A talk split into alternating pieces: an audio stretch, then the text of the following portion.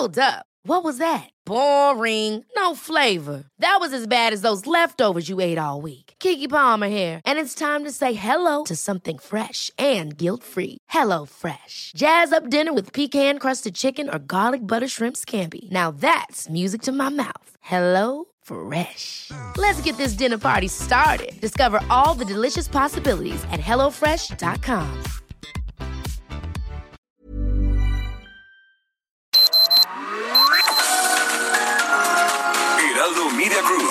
presenta Sergio Sarmiento y Lupita Juárez. Información veraz y oportuna con un toque personal y humano. Por El Heraldo Radio, donde la H suena y ahora también se escucha.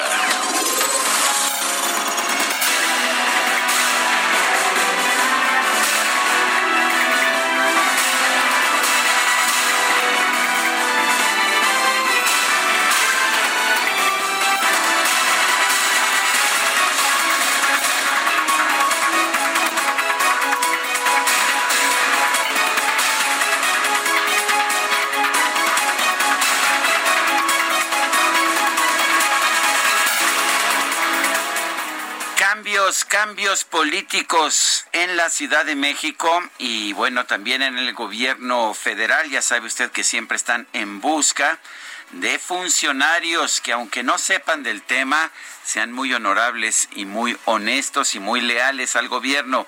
El presidente Andrés Manuel López Obrador nombró a Rosa Isela Rodríguez, actual secretaria o que era anteriormente secretaria de gobierno de la Ciudad de México, como nueva coordinadora general de puertos y marina mercante de la Secretaría de Comunicaciones y Transportes. En la inauguración de la ampliación de la Administración Portuaria Integral, el presidente López Obrador dijo que le va a informar informar al titular de la SCT, Jorge Arganis Díaz Leal, de dicho nombramiento. Sí, no lo consultó con el nuevo titular de la Secretaría de Comunicaciones y Transportes, sino que le, le va a informar. Espero que ya para estos momentos ya le haya informado.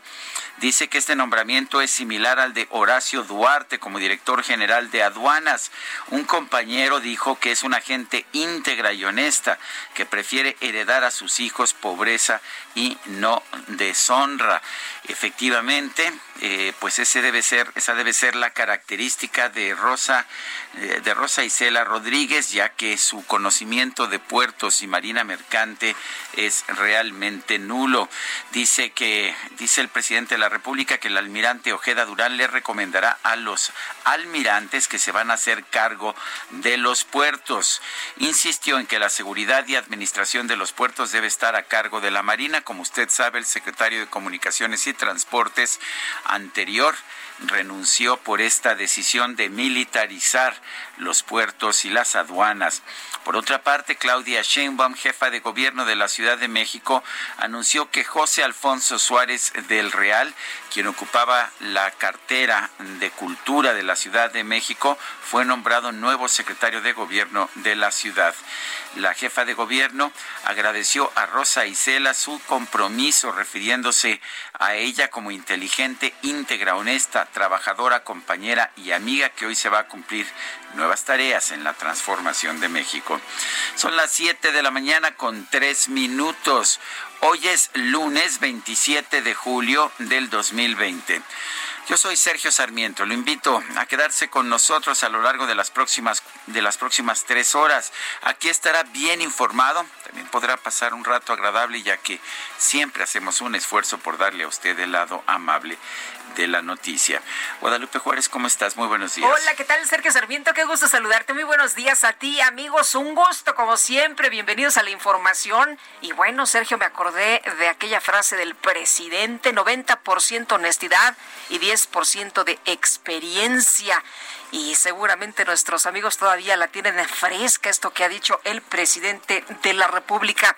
Oye, y bueno, en otro en otro tema importante esta mañana, pues Hanna que está golpeando, que está castigando algunas partes de la República Mexicana, las fuertes lluvias e inundaciones que generó la tormenta tropical Hanna, ahora depresión tropical a su paso por México, han provocado la muerte de una mujer y la desaparición de de cuatro menores de edad, también daños materiales en viviendas, hospitales. No sé si vio usted las imágenes de los hospitales, bueno, de este hospital, qué impresionante, y de algunas viviendas. Y bueno, también decirle a usted que bueno, pues hasta el muro fronterizo que colinda con Texas se vio afectado. Los estados más, más afectados, Nuevo León, Tamaulipas, Coahuila, habilitaron albergues para resguardar a la población. Le quiero comentar que en Reynosa una mujer 32 años de edad murió ahogada tras sufrir un ataque epiléptico cuando el agua se introdujo a su vivienda por el paso de Jana. Fue llevada a las instalaciones de protección civil donde se confirmó su muerte. Las autoridades también reportaron el extravío de tres menores de edad quienes fueron vistos que cayeron de, de un árbol cuando cayeron de este árbol, pero no se vio que salieran del agua. Fue enviado personal en una lancha para realizar la búsqueda, pero pues hasta este domingo no había información de su paradero. En Monterrey, 12 niños de 11 y 14 años fueron arrastrados por la corriente del arroyo de Topo Chico. El mayor de ellos fue encontrado con vida entre los daños materiales, pues la caída del muro, este que mandó construir el presidente de los Estados Unidos, eh, Donald Trump, ahí en la frontera con Tamaulipas y Texas, este que se desplomó ante el fuerte viento de más de 80 kilómetros por hora que azotó la frontera. Y bueno, hubo inundaciones en las instalaciones del Hospital Materno Infantil de Reynosa donde se instrumentó ya un sistema de bombeo para el desagüe luego de que el nivel alcanzó los pasillos y las habitaciones. Hanna se convirtió así en el primer huracán en formarse en la costa del Atlántico durante este 2020. Bueno, y ayer abrieron las iglesias en la Ciudad de México pero bueno, con arcos, ah, con arcos desinfectadores en los atrios, toma de temperaturas, mamparas de cristal frente a algunos altares, marcas en las bancas para indicar dónde podía uno sentarse y dónde no. En fin, la nueva normalidad llegó este domingo a muchas iglesias de la Ciudad de México.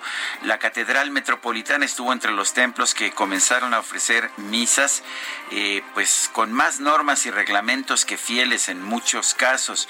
Sin embargo, los fieles que sí acudieron estaban muy agradecidos. Para ellos sí era importante estar de nuevo allá en los templos. Para ellos sí era importante regresar a los templos desde el cierre, desde los cierres que han sido ocasionados por la pandemia. Desde la guerra de los cristeros no habíamos tenido un cierre de templos de esta naturaleza. Recuerde usted lo que significó ese cierre de templos allá en los años 20. Llevó a una guerra con una enorme violencia en nuestro país. Son las 7 de la mañana con 7 minutos.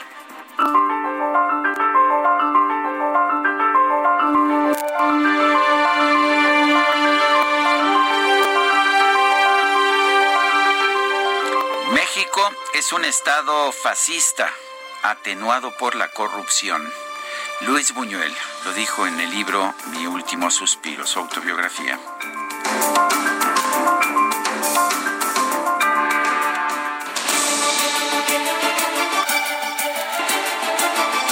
Las preguntas, ya sabe usted que somos preguntones. El viernes pasado preguntábamos temprano en la mañana, ¿piensa usted que es verdad, como señala Emilio Lozoya en un documento, que Odebrecht dio millones de dólares a la campaña de Peña Nieto? Bueno, nos dicen que sí, nos dijeron que sí, 64.3%, que no, 17.3%. No sabemos 18.4%. Recibimos 8.336 votos. Y esta mañana, ya muy temprano, coloqué la siguiente pregunta en mi cuenta personal de Twitter, arroba Sergio Sarmiento. Dice el presidente que en México se ha hecho un gran trabajo para enfrentar la emergencia sanitaria. ¿Qué piensa usted? De acuerdo, 4.6%, no es correcto, 92.1%, no sabemos, 3.3%.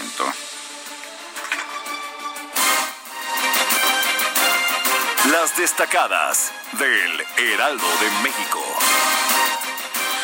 Itzel González, ¿cómo te va? En vivo y a todo color aquí en la cabina. Ya, la extrañaba con eso de que se van una semana, no sé a dónde se van, desaparecen, nada más se oyen las voces ahí en el éter y después reaparecen. Oye, pero viene con toda la fuerza así de Star Wars, ¿verdad? Esta es de mi grupo, sí. Sí. Aunque como todos Que la fuerza te acompañe. Todos ustedes saben que mi personaje favorito Sí, cómo no. Es Chewbacca. Lupita, Sergio, amigos, muy buenos, buenos días. A la sana distancia, pero presente aquí en la cabina del Heraldo Radio. Ya viste que mola Está padrísimo. Sí, pero ve la sudadera. Cubrebocas Está combinado, sudadera de Star Wars con Baby Yoda. Con todo recibimos este lunes Baby Yoda de la nueva serie de Mandalorian, también recomendada de este lunes 27 de julio. Ya llegamos a agosto, un mes para el pozole, amigos. Ya casi mes y medio para el pozole. Oye, pues ya nos aventamos prácticamente este 2020 ahí encerrados, ¿no? Este 2020 yo creo que no va a valer. No va a contar, dice No lo voy a contar porque se nos ha ido encerraditos. No hemos hecho nada. hemos estado en casa, en la sala, en el comedor, en el patio, aquí en la cabina, a lo más que hemos salido, pero pues ni modo, esta pandemia nos agarró y ya nos agarró casi, casi medio mes, medio año. Medio año. Encerrado, Sergio Lupita. ¿Se acuerdan cuando, cuando pusieron la sana distancia, la Jornada Nacional de Sana Distancia? Jornada significa un día. Sí, sí. No era un día, pero era del 23 de marzo al 19 de abril. Ya pasó, ¿verdad? Ya, no, no, bueno, bueno. ¿Y se acuerdan cuando los cubrebocas se burlaban y, ponían arbolitos así de Navidad?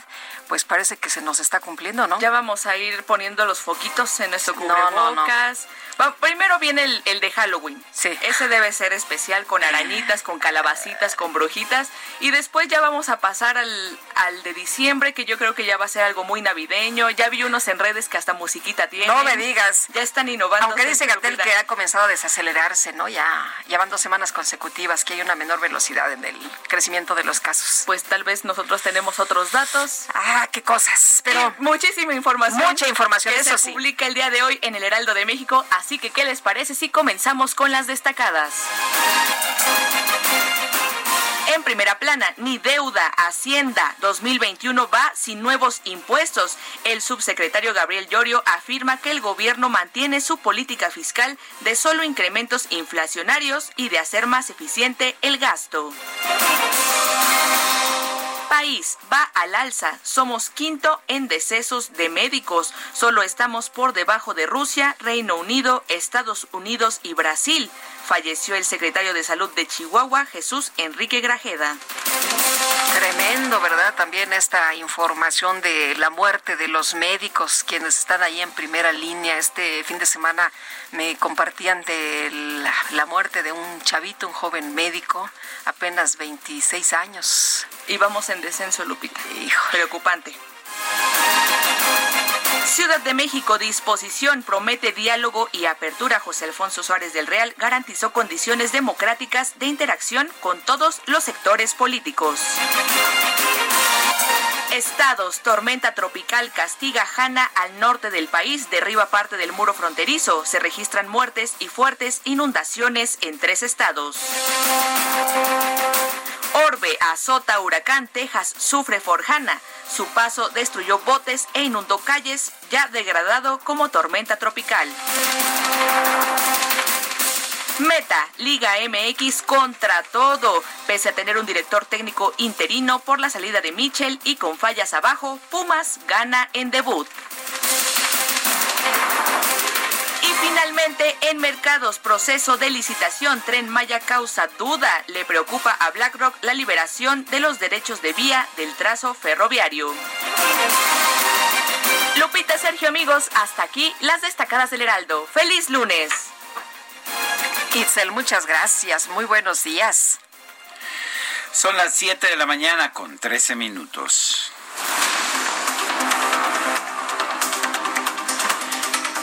El subsecretario de Prevención y Promoción de la Salud, Hugo López Gatel, consideró que la epidemia ha comenzado a desacelerarse. ¿Dónde he escuchado esto? ¿Dónde, dónde lo escuché? ¿Y cuántas veces? Ah, ¿cuántas veces? Bueno, dice que ya van dos semanas consecutivas en que se observa una menor velocidad en el crecimiento de los casos. Bueno, también dice que los medios, ¿no? Que los medios, qué barbaridad, que andan siempre inventando. Bueno, el reporte completo de la Secretaría de Salud reveló que este domingo se alcanzaron 5.480 casos nuevos de COVID-19, lo que elevó la cifra acumulada a 390.516 contagios y 43.680 decesos. Sumamos ya 43.680 defunciones y 390.516 casos que han sido confirmados y registrados. A través de su cuenta de Twitter, el secretario de Relaciones Exteriores, Marcelo Ebrard, lamentó el deceso del empresario mexicano José Curi. Este empresario, diagnosticado con COVID-19 en marzo, figuraba como accionista y consejero de varias empresas de Carlos Lim, como grupo financiero Inbursa, Grupo Carso, Telmex Ideal y Carso Global Telecom. Pues fue largo, ¿no? Varios meses y bueno, pues ya finalmente está esta información. La mañana de este domingo falleció Jesús Enrique Grajeda, titular de la Secretaría de Salud del Estado de Chihuahua, a causa de coronavirus. Así lo dio a conocer el gobernador del estado, Javier Corral. Sí, escuchó usted bien, se murió el secretario de Salud del Estado de Chihuahua. La jefa de gobierno de la Ciudad de México, Claudia Sheinbaum, informó que el incremento en el número de casos activos en la capital es resultado de las pruebas que se realizan para detectar este virus. Reiteró que de no reducir esta tendencia se puede regresar al semáforo rojo.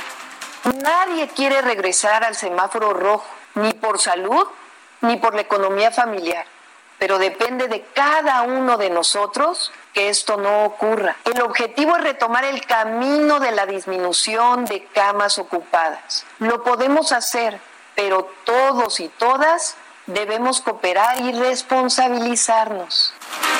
Bueno, ¿y por qué se tiene certeza en cómo va el número de casos? Pues resultado de las pruebas, dice la doctora Sheinbaum, que se realiza para detectar este virus. A ver si lo escucha el doctor Gatel. El gobierno de la Ciudad de México informó que a partir del próximo miércoles 29 de julio, 12 nuevas colonias que concentran más casos positivos de las alcaldías Álvaro Obregón, Benito Juárez, Coajimalpa, Iztapalapa, Miguel Hidalgo, Tláhuac y Venustiano Carranza se sumarán al programa de atención prioritaria por COVID-19. Petróleos Mexicanos informó que está por alcanzar los 900 fallecidos a causa del COVID-19 entre personal activo, jubilados y derechohabientes.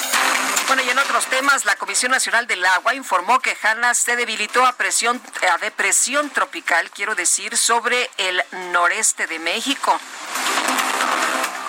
El gobierno de Tamaulipas aplicó el plan DN3 debido a las inundaciones registradas por el paso del huracán Hanna. El Hospital Materno Infantil de Reynosa, Tamaulipas, sufrió severas inundaciones en las áreas de consulta externa y en urgencias. En las ciudades fronterizas de Reynosa, Tamaulipas y el Valle del Río Grande, en Texas, Estados Unidos, vientos de hasta 100 kilómetros por hora derribaron parte del muro fronterizo levantado por el presidente Donald Trump y esto a causa del huracán Jara. No te rías, Sergio, ¿eh? ya te vi, ya te vi. Vi, los videos, este, sabes, enormes estos muros, pero claro, como son enormes, son muy vulnerables a los, a los vientos fuertes, porque pues es una superficie sobre la que el viento ejerce presión. Como dicen que estaban cantando, Hanna, hermana, ya eres mexicana. Exactamente. bueno, en Monterrey, Nuevo León, también hubo inundaciones tras el paso del huracán Hanna. El gobierno de la entidad informó que este lunes 27 de julio quedan suspendidas las actividades laborales del gobierno, comerciales y transporte público. El director de Protección Civil de Nuevo León, Miguel Perales, dio a conocer que las afectaciones por la tormenta se registraron en todo el estado, por lo que se realizaron cierres preventivos en calles, avenidas y canalones, además de que se desplegaron casi 200 refugios temporales que puedan albergar hasta 20 mil personas. Y mucha gente decía ayer, ya 2020, ya, ¿qué más? El presidente Andrés Manuel López Obrador señaló que la reapertura de la industria de la construcción a partir del primero de junio ayudó a detener la caída, la caída de la pérdida de empleo. Ustedes saben bien, más que nadie, los camineros, los constructores, los que trabajan en la Secretaría de Comunicaciones y Transportes, que la industria de la construcción ocupa mucha mano de obra, es lo que permite reactivar más pronto la economía. Bueno, y la conferencia, por cierto, del presidente el día de hoy, su mañanera desde la base aérea militar número 19. Estaremos, estaremos en unos momentos más con toda la información de Augusto Atempa desde el Aeropuerto Internacional de la Ciudad de México. Bueno, durante su recorrido para supervisar la construcción de la autopista Barranca Larga Ventanilla en Oaxaca, el presidente López Obrador también aseguró que está considerando reducir el IVA y el ISR en la zona sur-sureste del país. Bueno, y el eh, presidente, el presidente que está mostrando ahí, el avión este que tanto, que tanto nos ha nombrado este de la Fuerza Aérea Mexicana, este que ni Obama tiene. Aquí sí tiene hangar, ¿verdad? Porque lo tuvieron a la intemperie durante un año y medio. Así es, y además pagando un montón de, de Cuando aquí teníamos el hangar presidencial. En fin, el presidente nombró este fin de semana a Rosa Isela Rodríguez, quien era secretaria de Gobierno de la Ciudad de México y ahora será coordinadora general de Puertos y Marina Mercante de la Secretaría de Comunicaciones y Transportes. Actualmente, Rosa Isela Rodríguez es la secretaria de gobierno de la Ciudad de México. Es una mujer íntegra, con principios, una mujer honesta. Ella va a ser la encargada de la Coordinación General de Puertos y Marina Mercante. La experiencia de Rosa Isela en materia de puertos y marina mercante, cero. Pero bueno, parece que eso no es lo importante en este gobierno, se puede llegar a aprender al cargo, ¿no? Me acuerdo que antes criticaban eso, ¿no? Cuando la gente decía es que voy a llegar a aprender en el cargo, eh, la izquierda los criticaba y yo siempre dije, pues con razón, ¿no? En fin, la jefa de gobierno de la Ciudad de México, Claudia Sheinbaum, designó en reemplazo de Rosa Isela a José Alfonso Suárez del Real, quien había sido titular de la Secretaría de Cultura. A él lo ha nombrado nuevo secretario de Gobierno.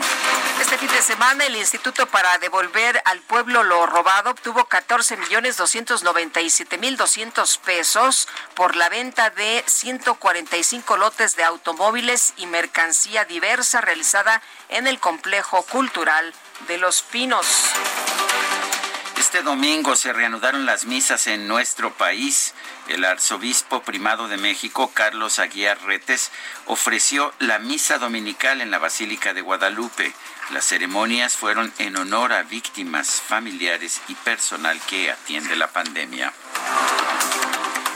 El Congreso de la Ciudad de México aprobó reformas al Código Penal para castigar con eh, prisión y trabajo comunitario a las personas que obliguen a otros individuos a tomar terapias o tratamientos de conversión sexual.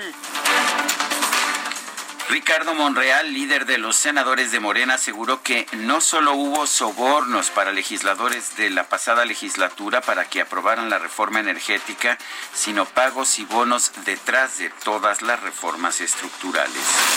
Este lunes 27 de julio se reanuda la verificación vehicular en el Estado de México. Para acudir a algún verificentro se deben programar las citas por internet o vía telefónica, reitero, se reanuda la verificación vehicular en el Estado de México. Autoridades de la ciudad y el Estado de México capturaron a ocho integrantes de la cédula delictiva Los Corazones, que se dedicaban al secuestro y la extorsión en estas entidades. Fue baleado Alberto Alfaro, regidor de Tlaquepaque, Jalisco, mientras se encontraba con su esposa en un restaurante. Su estado de salud se reporta como grave. La Fiscalía de los Estados Unidos solicitó a la Corte Federal de Miami, a cargo del juicio de extradición del exgobernador de Chihuahua, César Duarte, que niegue su libertad bajo fianza, ya que considera que eh, tiene peligro de fuga.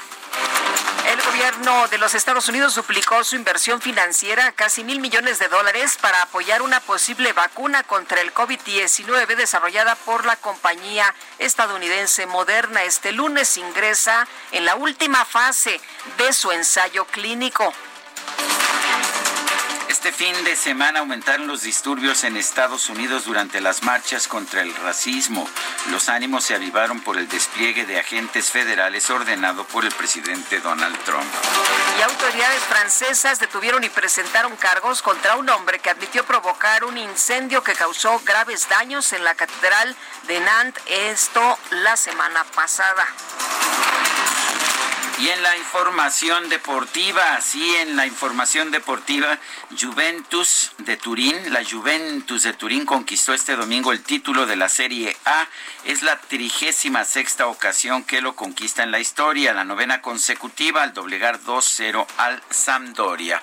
Son las 7 con 25. Regresamos.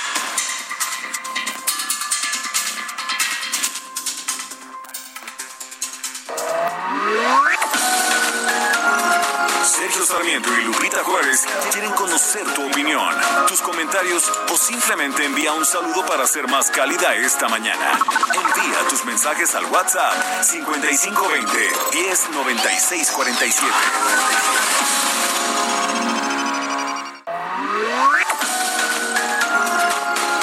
Continuamos con Sergio Sarmiento y Lupita Juárez por El Heraldo Radio.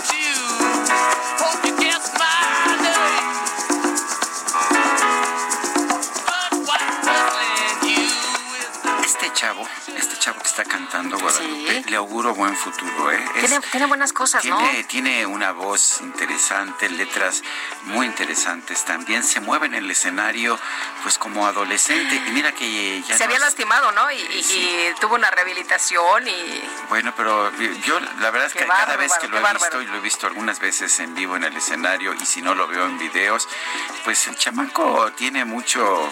¿De, cuántos años estamos hablando de este, este, muchacho? Este muchacho está cumpliendo 77 años el día de hoy. Mick Jagger. Y esto se llama Sympathy for the Devil, simpatía para el diablo. Y como dice por ahí nuestro equipo de producción, vamos a empezar este programa quemándole las patitas al diablo.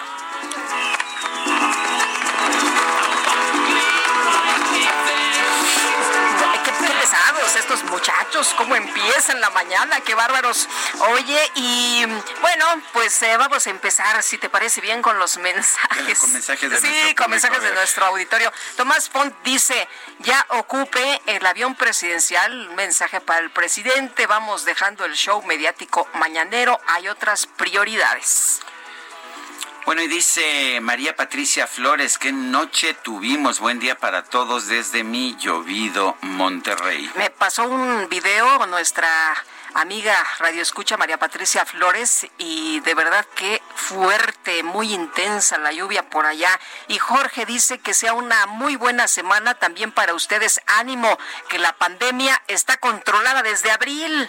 Ah, pues que es que no me di cuenta, perdón. Qué cosa. y eso que estoy en la información, ¿eh? ¿Qué tal? Bueno, vamos a, a ver, Mario parece es, dice, no sé si diga lejarazo o Mario Yejarazo dice que no está que no está hecho para presidente, solo está capacitado para ser candidato. Bueno, vámonos con la información. Esta mañana se registró una volcadura de una pipa de agua sobre la autopista México-Puebla, dirección a la Ciudad de México. Esto a la altura del eje 10, o sea, en la autopista, pero ya entrando a la Ciudad de México. José Arturo García nos tiene la información. Adelante, José Arturo. Gracias, Sergio Lupita. Muy buenos días, amigos de la audiencia. Para usted que cotidianamente utiliza precisamente esta arteria, que conecta de la zona de Chalco y también de la caseta de San Marcos en dirección hacia el eje 6 sur, la integración directa hacia la calzada General Ignacio Zaragoza y Ermita Iztapalapa, tómelo muy en consideración. Bloque de carriles centrales se encuentra completamente detenido en este instante. Como bien lo menciona Sergio, hay una volcadura de una pipa de agua de aproximadamente 12 mil litros, la cual quedó en carriles centrales y obstaculizando la circulación en gran medida hacia esta dirección. En este instante están laborando los equipos de emergencia, también de Capufe y de la extinta Policía Federal, que ahora es Guardia Nacional de Caminos. Y bueno, tómenlo en consideración porque está a cuentagotas la circulación, muy afectado en este tramo y por supuesto en esta misma dirección. Vale la pena circular sobre el bloque de carriles laterales y también, aunque un poco más lejos, la carretera federal con el mismo nombre para ingresar directamente hacia la zona del puente de la Concordia. Sentido opuesto sin contratiempos vehiculares, únicamente mucha precaución al conducir. El reporte que tenemos y seguimos al pendiente en las calles de la capital. Muy bien, muchas gracias, José Arturo. Hasta luego. Bueno, y manifestantes de la extinta mexicana, ahí en las afueras del ex hangar presidencial, y Daniel Magaña, nos tienes todos los detalles, te escuchamos. ¿Qué tal, Lupita? Muy buen día, Sergio. Efectivamente, pues ya en este momento, bueno, pues se están manifestando eh, pues tanto sobrecargos como jubilados de mexicana que bueno pues comentan que pues han ganado el juicio, tienen un laudo pues desde el año 2016 y bueno no han sido atendidos, no se han respetado pues ya este laudo por lo que están eh, pidiendo eh, pues que intervenga el presidente Andrés Manuel López Obrador ante esta situación. Ellos se están manifestando aquí afuera de la base aérea militar número 19, donde anteriormente se encontraba el hangar presidencial. Y bueno, esto pues, ha generado que pues algunos elementos también de, pues, de, el ejército pues, hayan colocado algunas ah, vallas metálicas. La afectación vehicular es únicamente pues para las personas que se trasladan hacia esta zona de hangares pero en cuanto al tránsito vehicular del eje 1 norte, la avenida Fuerza Aérea Mexicana, hay algunos puntos en los cuales están realizando obras, pero el avance sin complicaciones, te reitero, para quien abandona la zona de Pantitlán y se traslada hacia el circuito interior. El reporte, muy buen día. Gracias, Daniel. Bueno, y este fin de semana el Hospital Materno Infantil de Reynosa, Tamaulipas, se inundó por las lluvias de Jana. Arnoldo García, cuéntanos. Eh, un saludo para todos, todo su auditorio, Sergio Lupita. Efectivamente, el Hospital de Materno Infantil de Reynosa se vio inundado por las torrenciales lluvias dejadas por Hanna a su paso por la ciudad de Reynosa.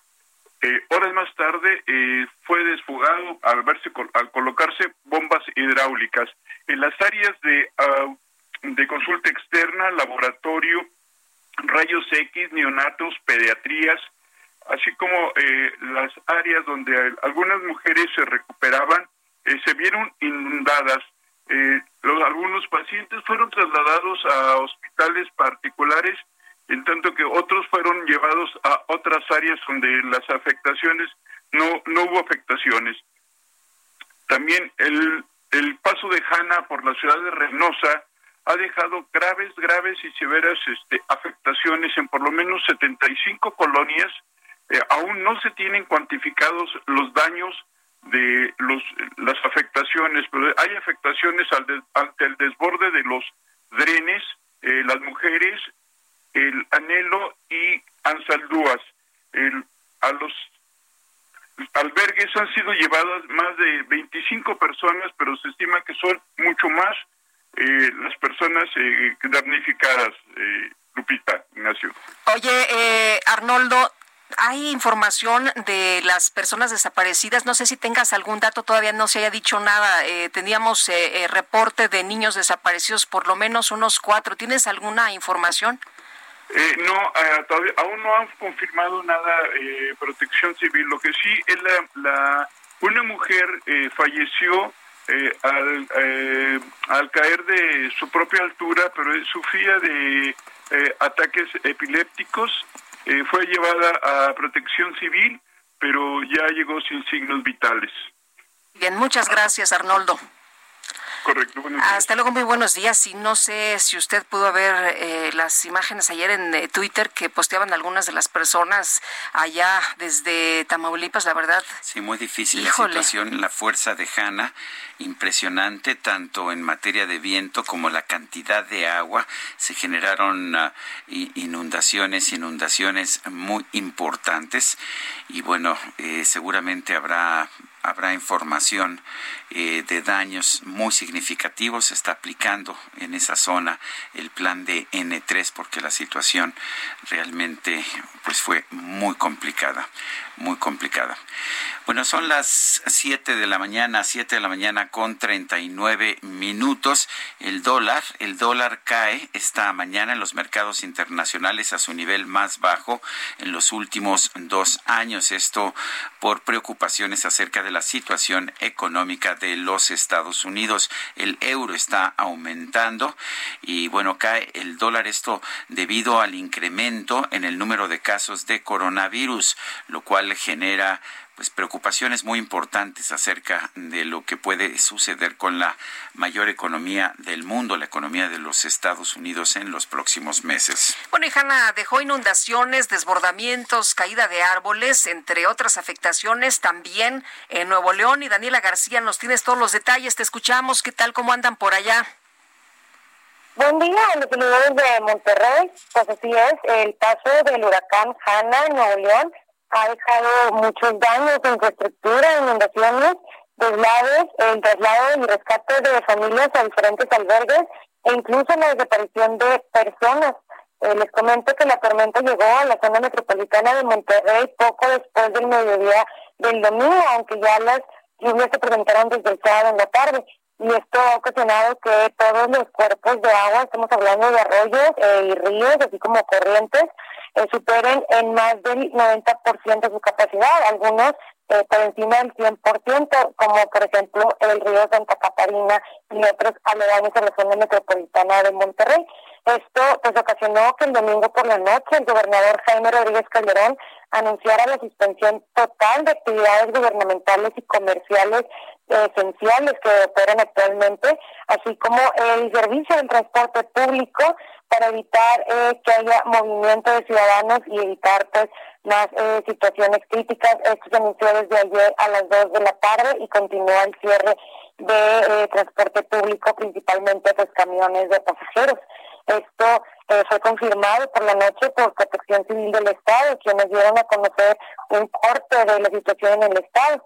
Y uno de los mayores problemas que reportan en cuanto a caos y percances viales en la zona metropolitana durante la tarde, noche y, y madrugada del domingo fue pues, la inundación y el desbordamiento de ríos y arroyos en la ciudad y en todo el resto del estado. Algunos de estos eh, ríos y arroyos se han desbordado, que ha ocasionado el cierre de vialidades y calles, incluso el rescate de familias que han sido trasladadas a refugios temporales por el riesgo de lo del desborde de ríos como el arroyo Tepochico en, el municipio de San Nicolás de los Garza en, Monterrey, el río Pesquería y Abasolo en los municipios aledaños de la ciudad metropolitana como Pesquería y también Cadereyta. Eh, según Protección Civil, han instalado 200 refugios temporales y han trasladado a más de 200 familias en diferentes lugares. Eh, y de hecho, según, por ejemplo, el municipio de Monterrey, han realizado 14, eh, 43, perdón, cierres viales tan solo en este municipio y han realizado 36 rescates de vehículos y de cinco personas que han sido arrastradas por la corriente. Y hasta la noche del domingo eh, se tiene un reporte de al menos unas siete personas desaparecidas tras ser arrastradas por corrientes en diferentes puntos de la ciudad. Destaca, por ejemplo, el caso de un menor de 11 años que fue arrastrado por el río Topo Chico desde la tarde del sábado y hasta hoy no se tiene conocimiento de su paradero. Los cuerpos de auxilio continúan buscándolo. Algunas otras personas se, también se conoce dónde se encuentran tras eh, ser arrastradas por la corriente y se encuentran en su búsqueda. Sin embargo, todavía no se reportan pérdidas de vidas humanas eh, por el momento y aunque sí diversos rescates por parte de Protección Civil del Estado y Protección Civil de los diferentes municipios que han dado a conocer pues, el rescate de vehículos arrastrados por la corriente de agua y por personas eh, que han intentado cruzar estas corrientes de agua eh, y, no logran hacerlo de manera correcta. Hasta el momento lo que sabemos es que seguirán las lluvias hasta al menos el mediodía de este lunes y, repito, las actividades comerciales y empresariales han sido suspendidas, así como el transporte público, por lo que esperemos que en estas siguientes horas no se reporten más eh, casos que se puedan lamentar en, más adelante. Bueno, Daniela, muchas gracias por este reporte tan completo. Muy buenos días. Al contrario, estamos pendientes. Buenos días. Bueno, y allá en Chihuahua este fin de semana falleció por COVID-19 el secretario de Salud de la entidad, Jesús Enrique Grajeda. Federico Guevara nos tiene la información. Adelante, Federico. Muy buenos días. Efectivamente, la muerte de Jesús Enrique Grajeda, el secretario de Salud del, gobierno del estado de Chihuahua, ex rector de la, de la Universidad Autónoma de Chihuahua, ex director de la Facultad de Medicina, una persona muy querida dentro de la sociedad de chihuahuense, falleció víctima de coronavirus. El pasado jueves 2 de julio se informó que Jesús Grajeda había dado positivo a, a coronavirus luego de realizarse una prueba rápida. El lunes 6 de julio este, fue internado, fue hospitalizado. Lamentablemente la salud también del rector de esta Universidad Autónoma de Chihuahua terminó por empeorar y fue entubado. Amigos y personal del sector médico lamentaron su partida y dejaron pronta resignación a los familiares. El 30 de agosto de 2018, Jesús Enrique Grajeda rindió protesta como secretario de Salud en el gobierno de Javier Corral. Han sido dos personas, dos miembros del gabinete del gobernador Javier Corral, quienes han estado internados producto del coronavirus. Uno de ellos, el secretario de Salud, falleció. Este es el momento, una noticia que ha consternado a la sociedad chihuahuense, ya que era muy querido, muy querido por muchas personas, por una larga trayectoria de servicio médico y pues esta lamentable noticia eh, pues ya trascendió. Ahora se está a la espera de ver quién va a ser nombrado sucesor en la Secretaría de Salud eh, después de la pérdida de este de este secretario de gobierno. Muy bien, pues muchas gracias Federico por la información. Gracias y tengan buen día. Igualmente, buenos días. El empresario mexicano José Curi Harfush falleció a los 71 años de edad este domingo, de acuerdo con información del titular de la Secretaría de Relaciones Exteriores, Marcelo Ebrard. Tuiteó el canciller, lamento el sensible fallecimiento de José Curi Harfush. Abrazo solidario a familia y amigos. Descanse en paz. El empresario fue diagnosticado con COVID en marzo pasado. Era accionista y consejero de varios varias empresas como Grupo Financiero Inbursa, Grupo Carso, Telmex Ideal y Carso Global Telecom. También participaba en los consejos de administración de otras empresas como Frisco, en la que fungía como consejero propietario, en la que también participaba su hijo Gerardo Curi Kaufman y además era dueño de la empresa de envolturas fotográficas Productos Dorel y eh, pues fallece después de varios meses, eh, también, también contagiado por COVID-19. Son las 7 de la mañana con 46 minutos. El pronóstico del tiempo. Sergio Sarmiento y Lupita Juárez. Jesús Carachure, meteorólogo del Servicio Meteorológico Nacional de la Conagua, ¿qué nos tienes adelante? Hola Lupita, hola Sergio, ¿qué tal? Buenos días, buenos días a la gente que nos escucha, buen inicio de semana. Pues mira, tenemos eh, ahora sí diferentes sistemas meteorológicos que están afectando prácticamente todo el territorio nacional. Ya lo vimos durante el fin de semana, hubo pues bastante lluvia, ¿no? De hecho, lluvia, vaya, muy intensa en algunos estados de la República, sobre todo por lo que fue, eh, bueno, que ya es ahorita depresión tropical Hanna, ¿no? Que durante el fin de semana llegó a ser eh, huracán el día viernes y entró en territorio nacional como tormenta eh, tropical generó precipitaciones bastante intensas en, en Nuevo León y en Tamaulipas sobre todo, pero bueno, eh, hoy que inicia la semana tenemos todavía los eh, la depresión tropical Hanna, la tenemos sobre el estado de Zacatecas, en el norte del estado de Zacatecas, y bueno, pues estará a continuar afectando durante las próximas horas.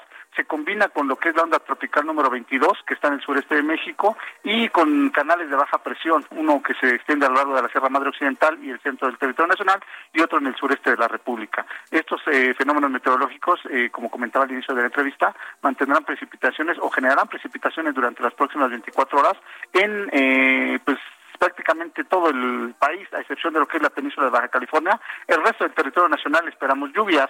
Eh, las, eh, las precipitaciones intensas que esperamos para hoy serían Coahuila, Nuevo León, Zacatecas, eh, Durango, San Luis Potosí, Sinaloa, Nayarit, Jalisco y Tamaulipas. Son los estados más afectados durante las próximas horas. Ya durante el fin de semana Nuevo León y, Tamaulipas pues fueron estados con precipitaciones precipitaciones intensas. Eh, lluvias muy fuertes para el día de hoy en Aguascalientes, Puebla, Veracruz, Guerrero, Oaxaca y Chiapas. Eh, lluvias fuertes en Sonora, Chihuahua, eh, Colima, Michoacán, Guanajuato, Querétaro, Hidalgo y el Estado de México, y eh, chubascos en Tlaxcala, en Ciudad de México, Morelos, Tabasco, Campeche, Yucatán y Quintana Roo. Es decir, toda la República Mexicana esperamos precipitaciones durante las próximas horas, repito, las más severas en el norte y noreste del territorio nacional. Y bueno, aquí en el caso de la Ciudad de México esperamos para el día de hoy una temperatura máxima entre 24 y 26 eh, grados centígrados, una mínima para mañana de 14 a 16 y eh, precipitaciones durante las próximas horas. Es el panorama que, se espera para este día, eh, tanto aquí en la Ciudad de México como a nivel nacional. Jesús Carachure, muchas gracias. Un saludo a todos, que tengan buen inicio de semana. Igualmente, para ti muy buenos días, Jesús y Augusto Tempa con información de la conferencia de prensa del presidente López Obrador que se lleva a cabo desde el hangar presidencial, ex hangar presidencial. ¿Cómo estás, Augusto? Muy buenos días. Sergio Lupita, muy buenos días. Pues atrás del presidente luce el avión presidencial, avión que fue tema de esta conferencia y del cual el presidente dijo que es un ejemplo de los excesos que se cometieron. Se iban a pagar por el avión cerca de 7 mil millones de pesos solo en financiamiento y el costo del mantenimiento y viajes era de 150 millones de pesos. El hangar para guardar el avión tuvo un costo de mil millones de pesos y puso como ejemplo la ampliación del aeropuerto que se inauguró la semana pasada, la cual tuvo un costo solo de 500 millones de pesos, es decir, la mitad de lo que costó el hangar presidencial. Y eh, Jorge Mendoza, el director de Banobras, puso que el avión se encuentra en perfectas condiciones por la enorme, el enorme trabajo de mantenimiento que se le dio. Se le brindó incluso, eh, incluso dijo que pues se encuentra en mejores condiciones que como se recibió. Así fue claro y dijo que pues no se va a malbaratar el avión se identificaron 42 compradores eh, potenciales de 16 países y se mantienen solo dos potenciales compradores hasta este momento. Uno de ellos eh, otorgó un depósito de un millón de dólares. Sobre su estancia en Victorville, California, eh, Jorge Mendoza expuso que se cuentan con todas las certificaciones de mantenimiento y estas se les entregarán al comprador cuando este lo, lo decida. Es la información que se está dando. Eh, vamos a continuar con esta información del avión presidencial porque en unos minutos estará hablando Ernesto Prieto, el director de la Lotería Nacional, para mencionar cuántos cachitos se han vendido de esta rifa, que no va a ser el avión, sino una rifa en eh, dinero. Por lo pronto, es la información que yo les tengo. Muy bien, muchas gracias, Augusto. Hasta luego, muy buenos días. Y estoy de acuerdo con el presidente Sergio de que sí hubo excesos en el pasado, pero también me parece un exceso tener este avión guardado y pagar por algo que no tendríamos los mexicanos que haber gastado ni un peso. Bueno, y vamos a enlazarnos a la conferencia de prensa. Está hablando el general secretario Luis Crescencio Sandoval, titular de la Secretaría de la Defensa Nacional. Vamos a escuchar. Estados Unidos y se traslada a la base aérea número uno llegando el día 9. Ahí permanece para poder hacer eh, los trámites de regularización de su estancia legal en el país y posteriormente hechos estos trámites se traslada a Dallas, Texas, en donde eh, la empresa eh, contratada lo configura como actualmente se encuentra y lo verán ustedes en unos momentos. Eh, llega de regreso el avión hasta el 3 de febrero del 2016. Adelante la, que sigue.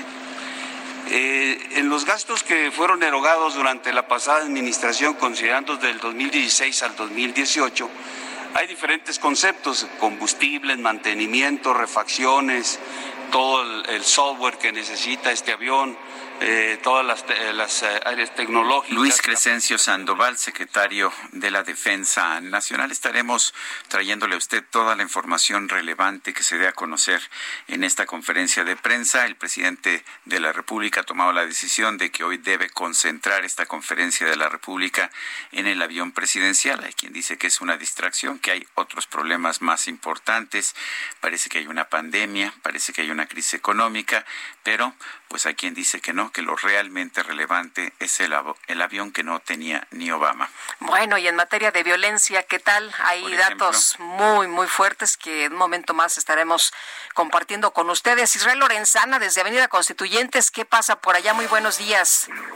Sergio Lupita, muy buenos días, un gusto saludarles. Pues fíjense que servicios de emergencia atendieron la volcadura de un camión repartidor tipo Torton, el cual pues aparentemente pierde el control y se va aquí en una barranca que se ubica frente al Deportivo del extinto Estado Mayor Presidencial. Esa avenida Constituyentes y Paseo de la Reforma, la colonia Lomas Altas, aquí en la alcaldía Miguel Hidalgo. Bueno, pues en el lugar una persona resultó con lesiones leves, ya fue atendida y valorada por una ambulancia y personal de bomberos y de la Secretaría de Seguridad Ciudadana están trabajando aquí en este lugar. La circulación afectada esto para nuestros amigos que van con dirección hacia la zona pues de la México Toluca, hay que tomarlo en cuenta, hay pocas alternativas, no nos queda más que recomendarles que se armen de paciencia. Pues Sergio Lupita, información que les tengo. Muchas gracias, hasta luego Israel. Hasta luego. Son las 7 de la mañana con 54 minutos. Le recuerdo nuestro teléfono. Puede usted mandarnos mensajes de WhatsApp al 55 2010 96 47. Repito, 55 2010 96 47. Guadalupe Juárez y Sergio Sarmiento estamos en el Heraldo Radio.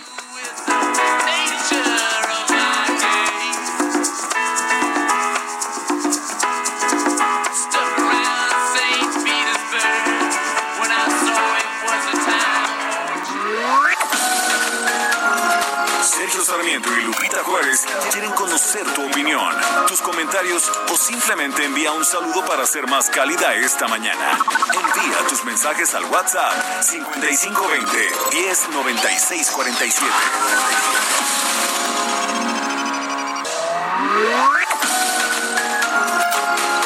Continuamos con Sergio Sarmiento y Lupita Juárez por El Heraldo Radio.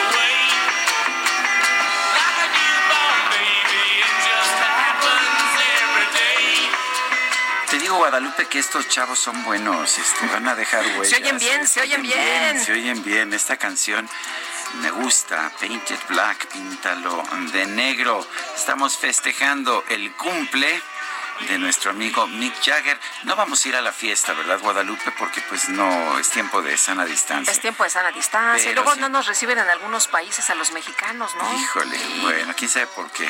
Sí, aquí ya le, ganamos, le tomamos la pandemia desde abril, ¿no? Sí, es lo que nos decía uno de nuestros amigos del auditorio, según lo que ha dicho el presidente. Te acordarás, Sergio.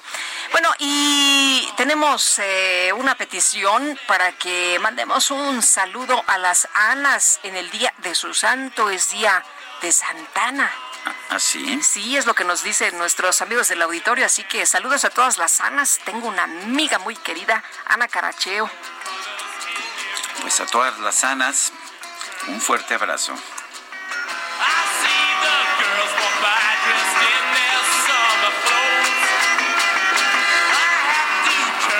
Las 8 de la mañana con dos minutos. La Secretaría de Salud reportó un exceso de mortalidad de 55% en el país relacionado tanto al COVID-19 como a otras enfermedades, por lo que estos decesos adicionales no se explican únicamente por la pandemia. En la línea telefónica el doctor Juan Luis Mosqueda, él es médico internista e infectólogo, director del Hospital Regional de Alta Especialidad del Bajío. Eh, doctor Mosqueda, buenos días, gracias por tomar la llamada. ¿Qué tal, Sergio Lupita? Gracias por la oportunidad de platicar con su público. Buenos días. Eh, a ver, cuéntenos sobre este exceso de mortalidad. Eh, eh, hasta este momento hemos estado viendo un exceso de mortalidad, pero se lo habíamos atribuido al COVID. o sea que, que no es nada más el COVID. Efectivamente, creo que ha habido mucha especulación en cuestión de este tema de la mortalidad. Todo el mundo asume que los, los fallecimientos que se han ido contando son menos de los que realmente ocurren y yo creo que todos podemos estar seguros de que eso es cierto. Y no necesariamente por intención de mentir, de ocultar, simple y sencillamente porque es muy difícil estar contando todos por las circunstancias en las que ocurren. Pero la forma más transparente es esto, ver el exceso de mortalidad. Interesantemente, cuando uno ve los previos cinco años, la gente se va muriendo en proporciones muy semejantes cada año. Sabemos perfectamente predecir cuántos se van a morir el mes que entra y el siguiente y el siguiente. Entonces, cuando pasa algo como esto, ocurre un exceso de, fallecimientos. Y ahí van, efectivamente, como tú lo dices, algunos directamente relacionados a COVID, les dio la enfermedad, se complicaron, eh, fallecieron, pero también todo lo que nosotros podemos ver, eh, eh, el paciente que por la pandemia dejó de acudir a su atención, ya no fue por su medicamento, sí tenía algún problema, pero decidió no ir al hospital porque le daba miedo eh, contagiarse. Hay una serie de cosas que ocurren en una pandemia y eso pasa a nivel mundial. Así que es muy importante esto. Esta es la manera más transparente de saber qué es el efecto real que ha tenido la pandemia en nuestro país y en el resto de los países. Doctor, ahora tenemos entendido que va a entrar ya en agosto la regularidad en los hospitales, pero aquí también la situación es cuántas personas hay con cirugías rezagadas, cuántas personas pues efectivamente se quedaron en su casa precisamente por este temor y algunos de ellos pues con complicaciones muy severas. Así es, lo sabemos, precisamente por eso comentaba, no todo es COVID y no todo lo que ocurre en esta pandemia es directamente relacionado a COVID, indirectamente nos causa efectos. En un hospital, por ejemplo, en el como el que yo dirijo, mantuvimos todas las cirugías que llamamos sensibles al tiempo, una cirugía de cáncer, una cirugía como esas que si no la operas en ese momento va a cambiar el pronóstico, se mantienen, se mantienen las quimioterapias, se mantienen ese tipo de cosas, pero hay cosas que se han retrasado y ahora va a haber que hacer toda una estrategia de lo que llamamos desreconversión. Convertimos nuestros hospitales para atender muchos pacientes con COVID, ahora tenemos que desconvertirlos y hacer toda una actividad para compensar esa, esa atención que ha quedado detenida, que ha quedado un poco en pausa para muchas otras enfermedades. Por eso el efecto de todo este problema no va a ser de uno o dos meses más. Esto viene todavía manteniéndose por un buen rato. Eh, doctor, eh, estamos viendo una situación en la que nos dicen constantemente que ya llegamos al fin de la pandemia, que ya se domó, que ya, que ya están bajando las cifras, pero lo que, pues lo que yo alcanzo a ver, sin ser un especialista, es que siguen incrementándose los números y cada vez vemos más gente cercana que fallece, de hecho, por el COVID. ¿Qué, eh, ¿qué nos puede usted decir sobre ese tema? Yo creo que es importante que ha sido difícil predecir y todos intentamos de repente decir ya cuándo vamos a alcanzar un pico, cuándo vamos a, a llegar a lo más difícil de esto. Y yo lo veo ya ahora como una montaña. Tú vas a ver que ya vas para abajo cuando realmente ya pasaste el pico, cuando ya alcanzaste a ver la parte más alta. Y evidentemente hoy día en un país tan grande como el nuestro es difícil ver una disminución porque se ha comportado muy heterogéneo. Hay lugares donde yo creo que no hay duda de que ha ido eh, bajando como los que iniciaron primero, Ciudad de México y área metropolitana, pero por ejemplo nosotros en León, Guanajuato, en el Bajío, estamos plenamente a la alza. Esa heterogeneidad en el país no permite eh, que veamos como país una disminución. Y yo diría, como país definitivamente todavía no vamos a la baja, hay que esperar, hay áreas donde ya vemos que eh, estados, municipios que van francamente en disminución, hay otros que vamos francamente en ascenso y tenemos que seguir eh, dictando ese, ese mensaje de prevención y ese mensaje de atención no solo a COVID, sino a todo lo demás. Doctor, se le ha echado la culpa a la comida chatarra. Para tener claridad en todo esto, eh, eh, ¿qué pasa con, con el consumo de, bebidas eh, azucaradas o, este tipo de, de comida? ¿Tiene algún, pues no sé, algún impacto? ¿Tiene algo que ver? Yo creo que ese ha sido un error que hemos cometido en todo esto, el simplificar el, el problema de la pandemia de repente culpamos de todo a un mensaje, a una estrategia, a una decisión. No, esto es tan multifactorial y yo creo que en efecto tenemos un problema como país de sobrepeso, de obesidad, de muchas enfermedades crónicas que claro que ahorita nos está pasando factura. Ese es el factor principal, definitivamente no, es un componente de muchos. Yo veo ahorita, por ejemplo, también un componente que caracteriza a nuestra población y es la poca educación en salud que tenemos. Yo veo circular remedios mágicos, este, algo que he visto muy recientemente, recomendaciones sobre dióxido de cloro, una sustancia que puede ser tóxica para la gente y hay quien la vende, hay quien la toma, hay quien la compra. Eh, entonces, factores como esos que hacen que una persona se enferme y luego tome un remedio que es mágico y que evidentemente no va a funcionar, se complique y luego llegue tardíamente, son elementos, eh, bueno, seguimos con el tema de cubrebocas, hay quien no quiere usar cubrebocas, seguimos con el tema de quién cree que existe el COVID y quién no. Yo creo que este componente de la mala alimentación, del sobrepeso, de las enfermedades crónicas, es un componente más en toda esta lista que nos está cobrando factura para lo que está ocurriendo. Bueno, doctor, doctor Juan Luis Mosqueda, médico internista e infectólogo, director del Hospital Regional de Alta Especialidad del Bajío, gracias por hablar con nosotros. Gracias a usted por difundir información. Hasta luego. Buenos días. Bueno, y el Instituto Mexicano del Seguro Social informó que hoy inicia la estrategia de donaciones de sangre, eh, pues eh, itinerante. Eh, busca reforzar estas campañas de donación y captar unidades suficientes de sangre. Las personas por este tema del COVID dejaron de, donar. Y vamos a platicar con la doctora Noemí Sánchez González. Ella es patóloga clínica, especialista en medicina transfusional, jefa del área de auxiliares de diagnóstico y tratamiento en la división de hospitales del IMSS. Doctora, ¿cómo está usted? Buenos días.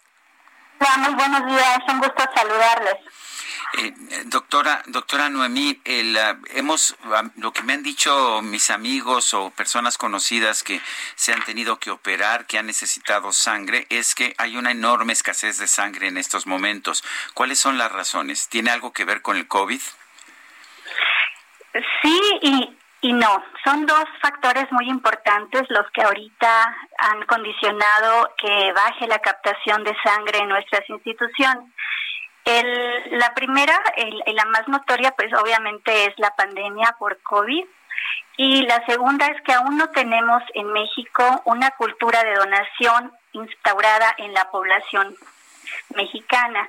Entonces, aquí tendremos eh, como objetivo en esta campaña que inicia hoy, este, invitarlos a convertirse en donadores altruistas y que esta primera donación de muchos mexicanos sea la primera de muchas.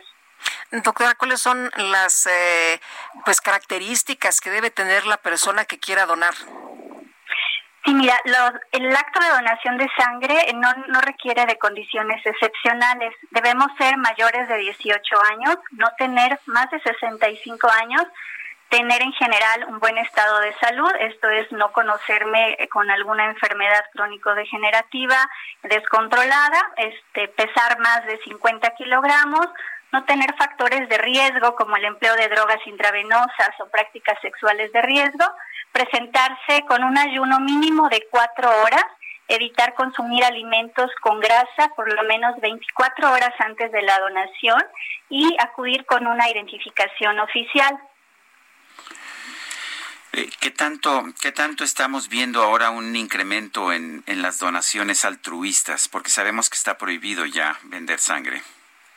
Claro, este, sí, la medicina transfusional en México ha avanzado mucho en ese sentido. Había comercio de sangre alrededor de los años de 1925 y todavía actualmente en algunos lugares se practica. Sin embargo, como se presentaron factores eh, de riesgo importantes asociados a esta práctica, por ejemplo, la transmisión de VIH asociadas a la transfusión, entre otras, Este, en nuestro país se vio la necesidad de generar leyes a través de la Ley General de Salud, de crear normas como la norma oficial mexicana 253 SSA 1 2012 y tiene también un centro regulador muy importante que es el Centro Nacional de la Transfusión Sanguínea. Entonces, em, la OMS a través de este instituto aquí en nuestro país ha generado un compromiso importante desde los sexenios pasados que hemos estado desarrollando para este, instaurar el, el, proceso de donación altruista en nuestro país. En esta transición, México hoy se encuentra trabajando con el esquema de reposición familiar. Es a través de este esquema que este, repartimos el 90% de nuestras donaciones. Sin embargo, estamos ya en esa transición, viajando hacia la donación altruista. De esta manera, este esquema de donación nos va a permitir fortalecer la donación este, y la seguridad transfusional. Muchas veces los donantes acuden obligados porque viven una situación de compromiso de salud, ya sea de algún amigo o familiar. Entonces, con este esquema, la donación está limitada únicamente al círculo social de familiares y amigos. Entonces, las instituciones de salud no logran ser autosuficientes trabajando en crear una cultura de donación con nuestra población, vamos a lograr incrementar la, donación sanguínea en nuestro país y el abasto de hemocomponentes. Doctora, ¿qué hace segura la donación y dónde se puede hacer? La donación es un acto seguro per se. Trabajamos con personas sanas, siempre se utilizan materiales desechables únicos por paciente y ahorita en el contexto de la pandemia por COVID contamos con todas las medidas de bioseguridad necesarias para que la población se sienta protegida y segura. Aquí en las oficinas de reforma donde iniciamos hoy, reforma 476, vamos a ofrecerles gel antibacterial, toma de temperatura para controlar el ingreso y en caso de que no hubiera alguien con cubreboca, estamos en condiciones de ofrecerles uno también. Bueno, pues muchas gracias, doctora, por haber platicado con nosotros esta mañana. Muy buenos días.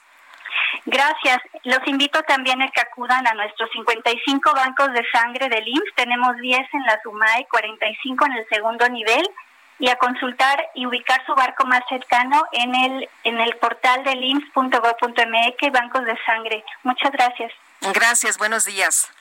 Son las 8 con 15 minutos. El Químico Guerra con Sergio Sarmiento y Lupita Juárez. Químico Guerra, ¿qué nos tienes esta mañana? Adelante. Sergio, Lupita, muy buenos días. ¿Se les antoja generar energía verde en sus hogares, en sus casas, a cada uno de ustedes? Pues se oye bien. Fíjense que por el precio de un iPhone, por el precio de uno de estos eh, celulares inteligentes, una startup hindú, una de esas empresas eh, pues, eh, de jovencitos, ¿verdad? Que tienen una idea y le empiezan a desarrollar. Eh, esta empresa se llama Avantgarde Innovations, Innovaciones de Vanguardia. Ha diseñado y desarrollado un aerogenerador a bajo costo, el cual puede generar 5 kilowatt hora. Esto no parece mucho, pero en, lugares en donde hay deficiencias de energía, en donde hay siempre apagones, en eh, lugares alejados, digamos, en las sierras, en las costas, etcétera, donde ni siquiera hay el tendido de energía eléctrica, ni lo va a haber eh, durante muchísimos años. Esta es una eh, oportunidad extraordinaria. Esta pequeña turbina eólica es ideal para áreas residenciales, comerciales y agrícolas y ayuda a reducir el uso de energía de hidrocarburos. La empresa fue fundada por dos hermanos, Arun y Anup George, en la ciudad de Tiruvananthapuram, en la India.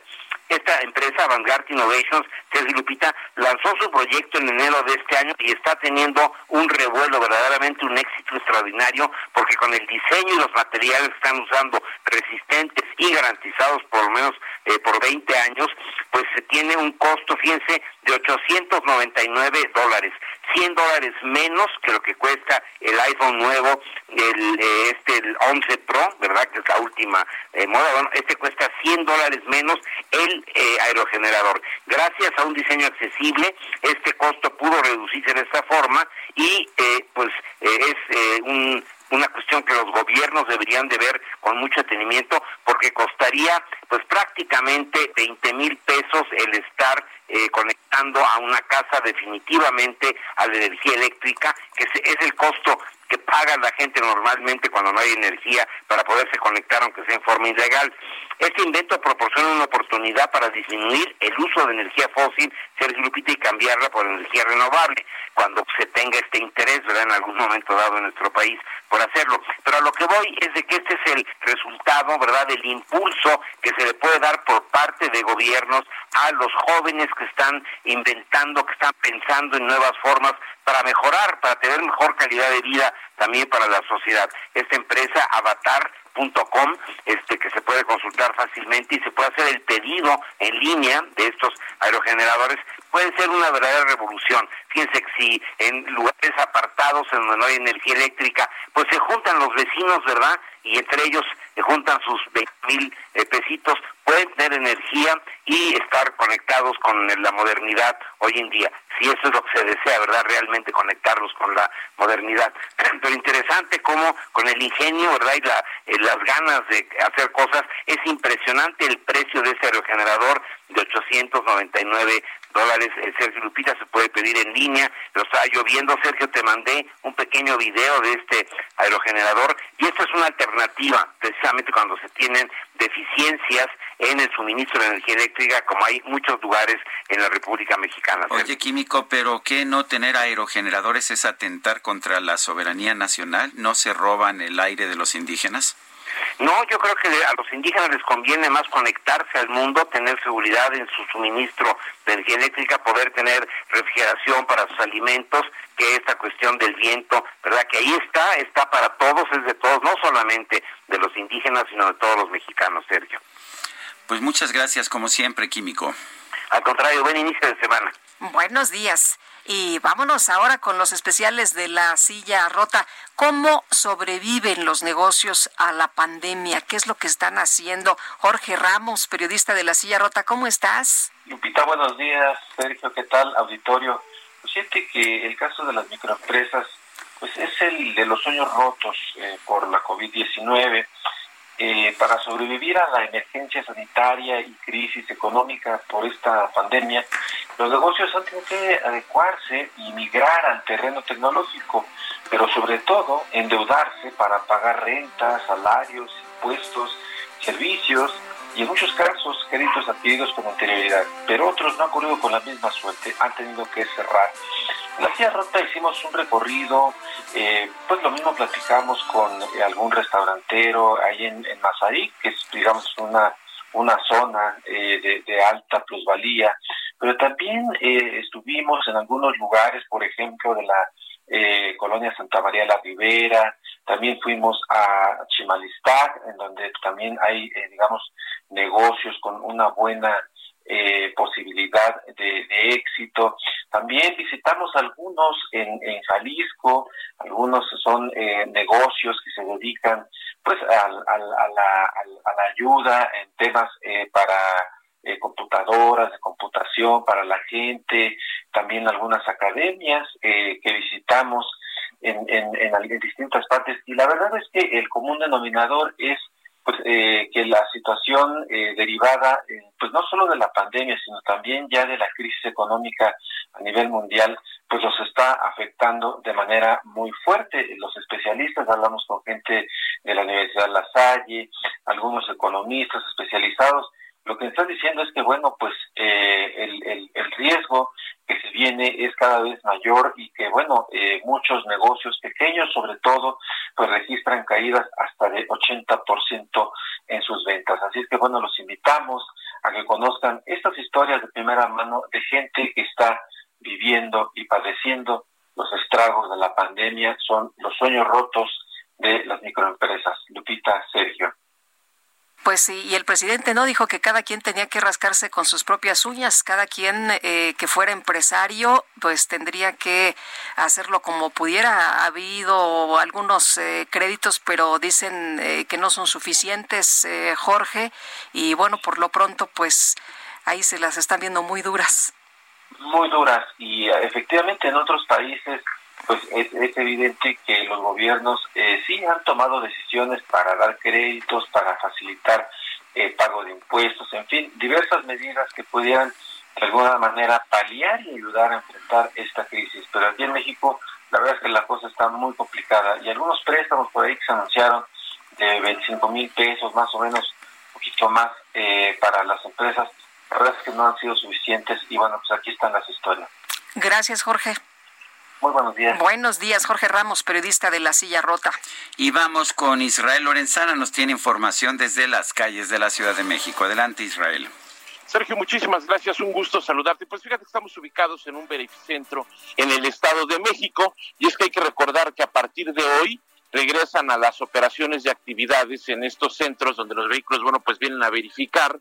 Hay que recordar que, bueno, pues esta atención se está dando mediante citas y es a partir de hoy cuando se da la apertura. Estamos aquí en el perímetro de Catepec, en el Estado de México, es la zona de Ciudad Azteca, la avenida Adolfo López Mateos y Boulevard de los Aztecas, donde se ubica este orificentro, que desde antes que abrían a las 7 de la mañana ya tenía una larga fila de vehículos. Te puedo decir que son aproximadamente unos 40 vehículos que están haciendo fila y bueno, pues algunas personas se están encargando de decirles que tienen que sacar su cita primero. Aparentemente los que están aquí ya han hecho ese procedimiento, por eso vienen a verificar su vehículo aquí en la zona del Estado de México. También hay que señalar que las personas que están atendiendo este verificentro pues cuentan con las medidas sanitarias dictadas por las autoridades, traen cubrebocas, traen algunos también caretas y por supuesto están regalando gel antibacterial aquí en la entrada de este verificentro. En materia vehicular, aunque la circulación es local para quien viene a través de la avenida Adolfo López Mateos y con dirección hacia la zona de Jardines de Morelos, hay que manejar con mucho cuidado. Aquí hay algunos asentamientos por los vehículos que se estacionan, te decía, para poder checar por un lado los trámites y por otro también cuál es el procedimiento para poder verificar su vehículo aquí en el Estado de México. Sergio Lupita, la información que les tengo. Muy bien, Israel, gracias. Hasta luego. Son las 8 con 25.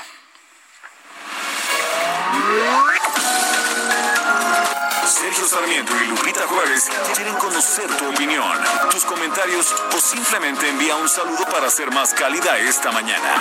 Envía tus mensajes al WhatsApp 5520 109647.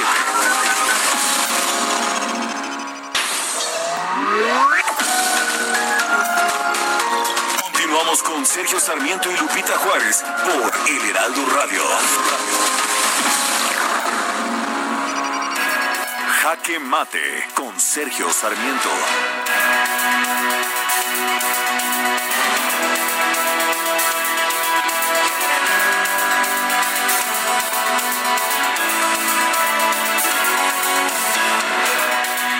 No sé si el avión presidencial fue un lujo. La verdad es que la enorme mayoría de los países de todo el mundo tienen un avión presidencial y consideran que este es un instrumento de trabajo, como decía Evo Morales, que tenía el suyo a pesar de vivir en un país muy pequeño, Bolivia.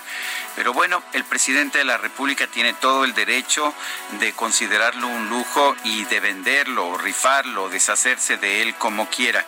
El tema aquí es que el avión no es un tema significativo en un momento en que México está enfrentando la peor pandemia desde 1919 y la peor crisis económica desde 1932.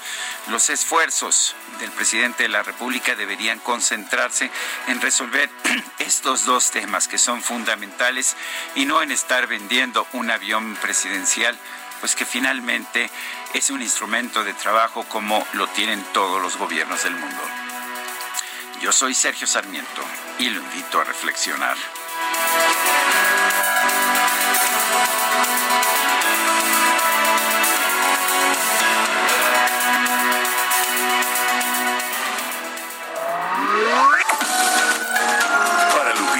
Tu opinión es importante. Escríbele a Twitter en arroba Lupita Juárez H.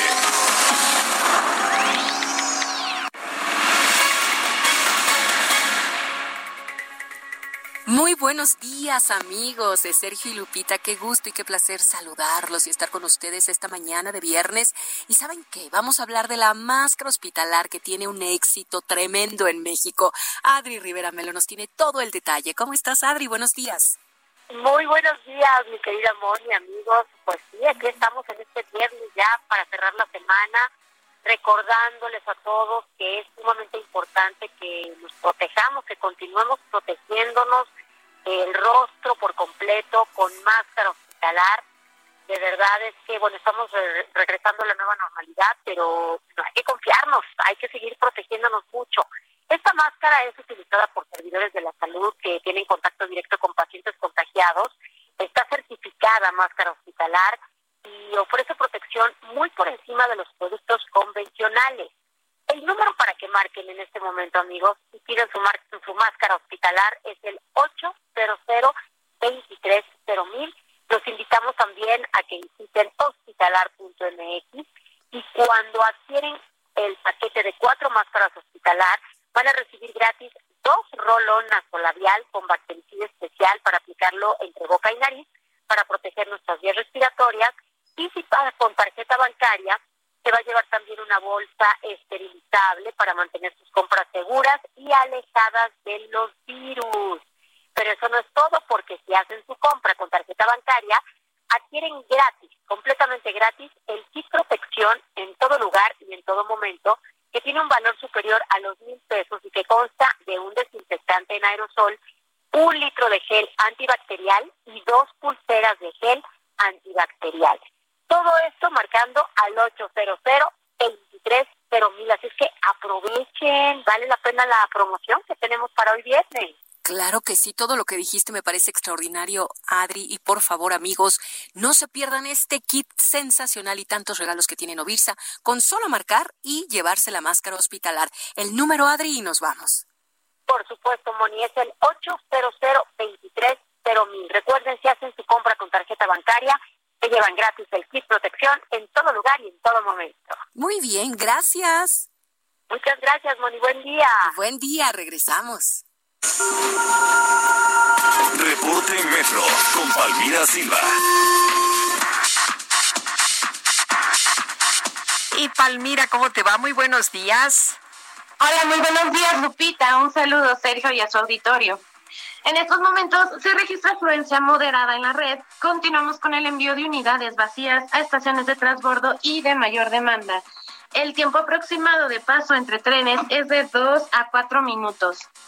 Por medidas de prevención, las estaciones Merced de línea 1 y Allende de línea 2 permanecerán, cerradas hasta nuevo aviso. Por otro lado, la estación Zócalo ofrecerá servicio únicamente de 11 de la mañana a 17 horas. Les recordamos que el metro continúa siendo una zona de alto riesgo de contagio, por lo cual pedimos que al ingresar a las instalaciones guarden silencio en todo momento, ya que al hablar, al hablar se esparcen gotículas que pueden transmitir virus en caso de ser portadores. Así que guardemos silencio, pónganse el cubrebocas y úsenlo correctamente cubriendo nariz y boca. Recuerden que su uso es obligatorio en toda la red. Esta es la información por el momento. Que tengan excelente inicio de semana. Así es, Palmira. Muy buenos días. Buenos días. Hasta luego. Y el subsecretario de Promoción y Prevención de la Salud, Hugo López Gatel, informó que nuestro país sumó dos semanas consecutivas de disminución en el número de casos de COVID-19. Gerardo Suárez, cuéntanos.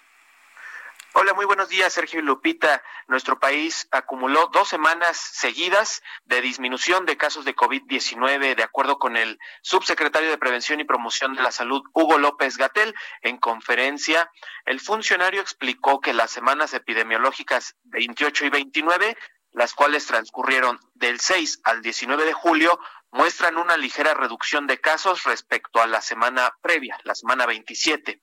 López Gatel añadió que esta situación no significa que no vayan a ocurrir repuntes de la epidemia si no se cumplen con las medidas sanitarias.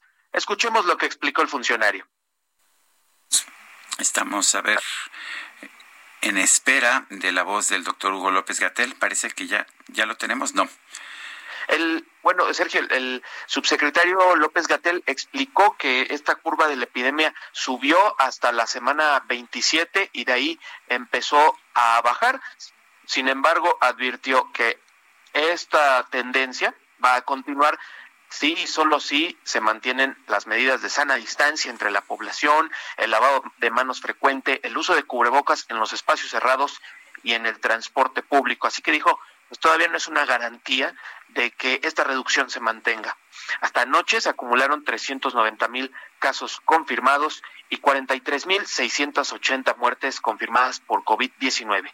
Y respecto a los fallecimientos, México eh, fue ubicado en el quinto lugar a nivel mundial con más personal de salud fallecido a causa de este nuevo coronavirus. Esto de acuerdo con un análisis de la organización Amnistía Internacional. Aunque los datos más recientes de México pues pueden colocar a nuestro país en un lugar todavía eh, peor en este escenario. De acuerdo con los datos recolectados por Amnistía Internacional en, en su informe, Rusia encabeza la lista con 545 fallecimientos de trabajadores de la salud, seguido de Reino Unido con 540, Estados Unidos con 507, Brasil con 351 y México con 248. Estas cifras son al corte de enero a junio de este año. Sin embargo, pues el informe más reciente ah, de la Secretaría de Salud indica que en nuestro país hay al menos 683 defunciones de trabajadores sanitarios hasta el 1 de junio.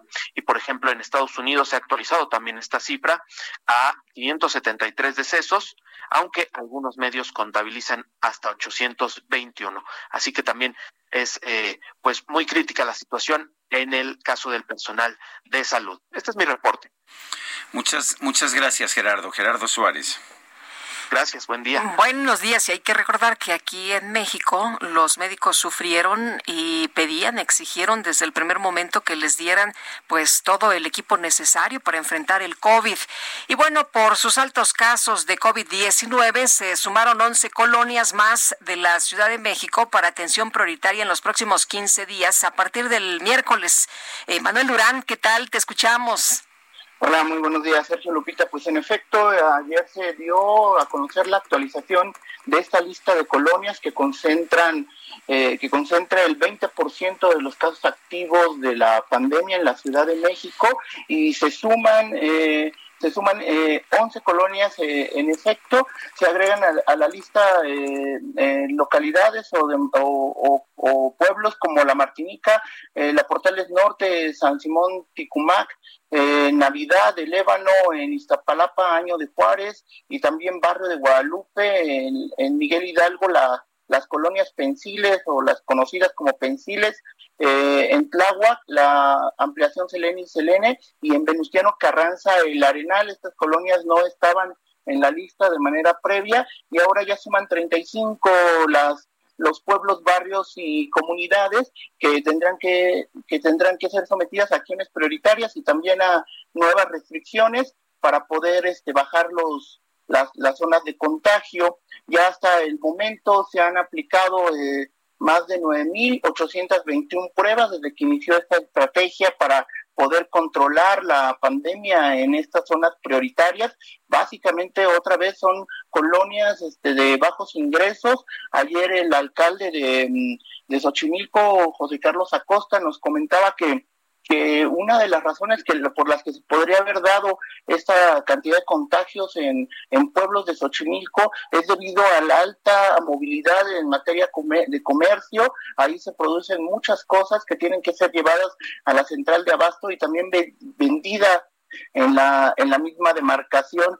Entonces atribuye un poco la movilidad de las personas para el comercio eh, a, este tipo de contagios. De, de esta forma, eh, la la nueva lista eh, ya contempla, como decía, 35 colonias y otra vez Xochimilco, Tláhuac, Milpalta y Magdalena Contreras tienen las, las comunidades con mayores niveles de contagio eh, respecto a casos por cada 100.000 habitantes en la Ciudad de México. Muy bien, pues Manuel, muchas gracias por este reporte. Muy buenos días. Hasta luego.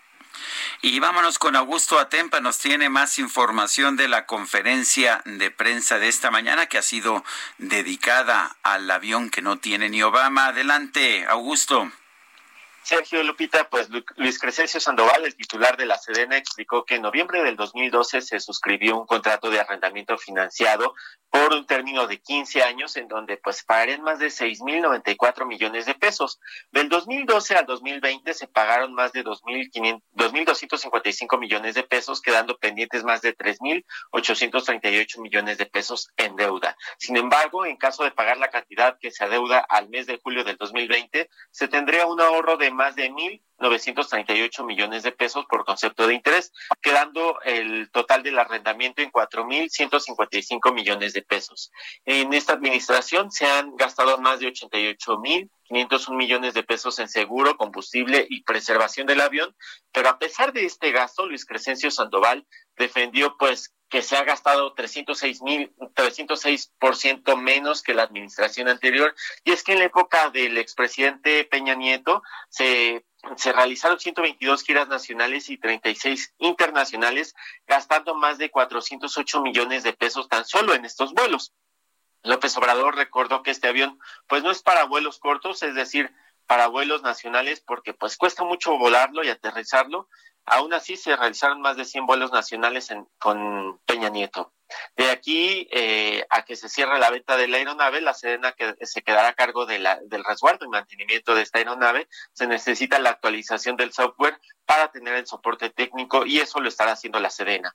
Ernesto Prieto, el director de la Lotería Nacional, explicó que, pues, cómo va esta rifa del no avión, sino pues de 100 premios de 20 millones de pesos y al 24 de julio se han vendido un millón quinientos treinta mil cachitos equivalentes al 25% del total.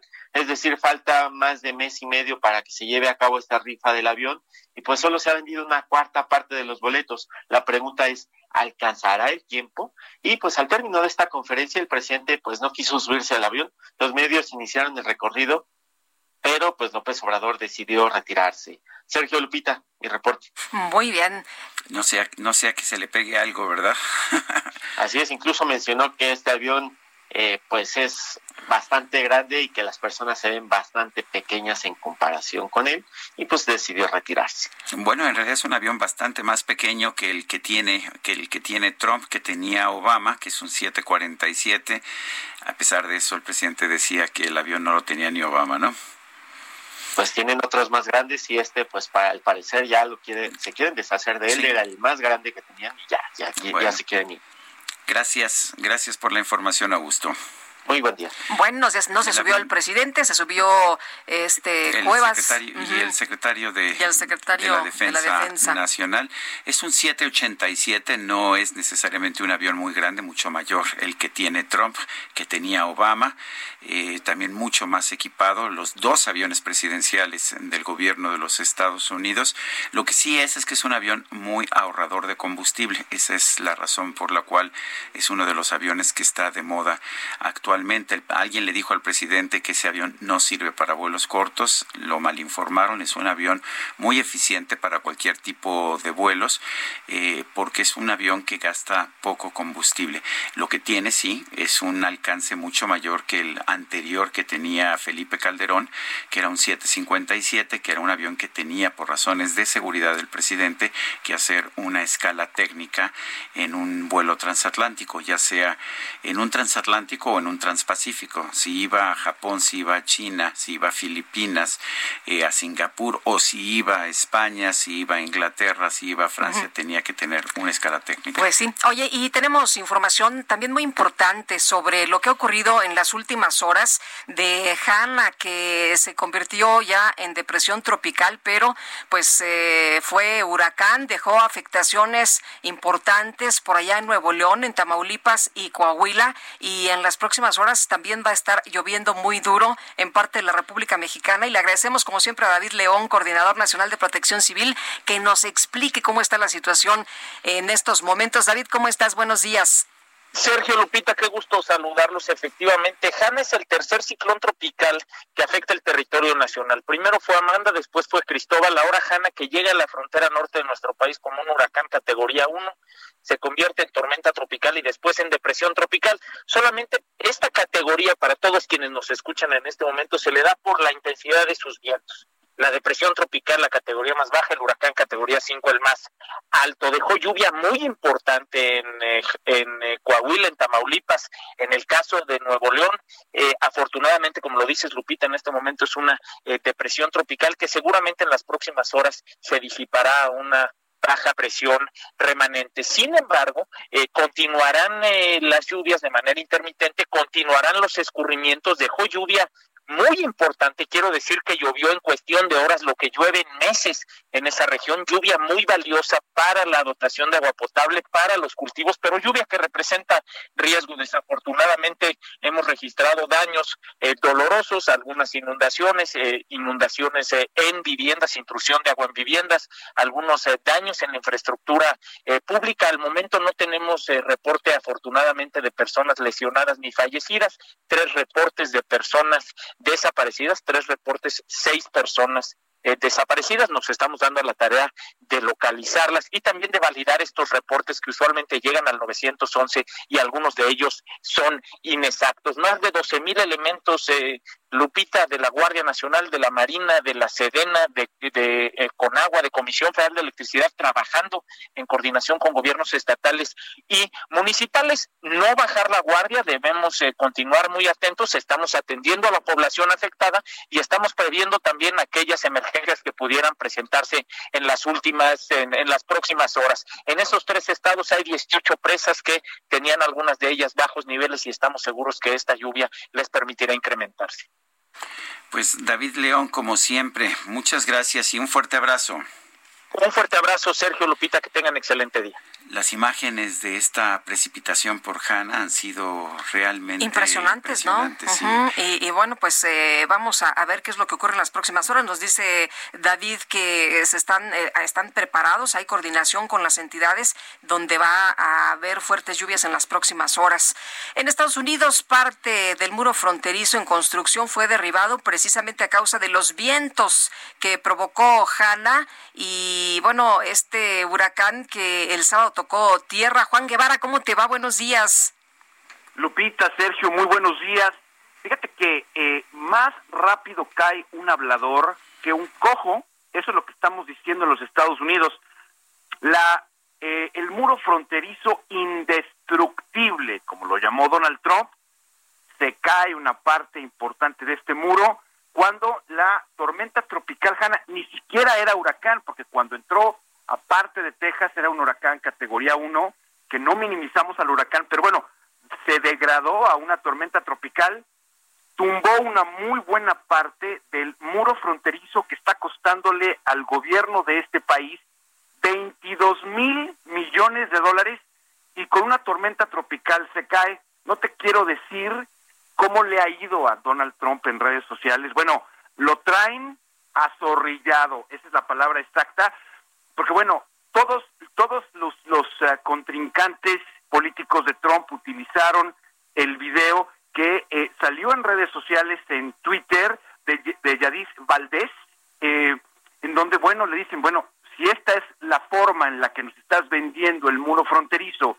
y pasa una tormenta tropical y lo tumba, imagínate lo que podemos esperar, eh, la campaña de Joe Biden, todo lo que tiene que ver con el mundo político ha utilizado este video para realmente darle durísimo a Donald Trump lo que es inmigración, lo que es eh, la seguridad, el Border Patrol, lo que se llama, es lo que dice, es que el video pues falta revisar si realmente es auténtico, la verdad es que sí es auténtico, no entiendo por qué eh, las autoridades fronterizas no lo están aceptando, y obviamente esto ha sido un tema muy complicado. Obviamente sí hubo estragos por Hanna en Texas. El gobernador Greg Abbott declaró eh, el viernes que estábamos preparados para esta tormenta. Obviamente hubo inundaciones, obviamente hubo circunstancias en McAllen, pero la realidad de las cosas es que Texas ha tenido huracanes mucho más fuertes que Harvey y este país no puede entender cómo una tormenta tropical destruye de manera tan sencilla un muro que en teoría iba a ser pues indestructible. Hasta este momento el uh, Donald Trump o la Casa Blanca no han dado ningún tipo de declaraciones. Esperábamos algo, ya sabes que en la mañana le gusta a Donald Trump decir cosas eh, durante la mañana, eh, no ha sido el caso. Hasta este momento que estamos hablando no ha habido ninguna declaración de Donald Trump o de la Casa Blanca a través de Twitter. Muy bien, Juan Guevara, muchas gracias. Que tengas buen día. Pórtense mal, cuídense bien, saludos a todos. eso haremos, eso haremos y mientras tanto... Vamos a un resumen de la información más importante de este lunes 27 de julio del 2020. Desde el hangar presidencial del Aeropuerto Internacional de la Ciudad de México, el presidente Andrés Manuel López Obrador aseguró que el avión presidencial es un ejemplo de los excesos cometidos en gobiernos anteriores. Bueno, y por su parte, el director de Banobras, Jorge Mendoza, señaló que la aeronave se encuentra en buenas condiciones debido al trabajo de preservación y mantenimiento con la Sedena y la empresa Boeing. al finalizar la, mañanera se pues realizó ya un recorrido dentro del avión con la finalidad pues de, que promover su de que se ha comprado, ¿no? Ahí está, mire, tiene tantos asientos, tiene una corredora, ¿no? Este, no sé, que eh, las pantallas eh, por ahí se metieron a varios lugares.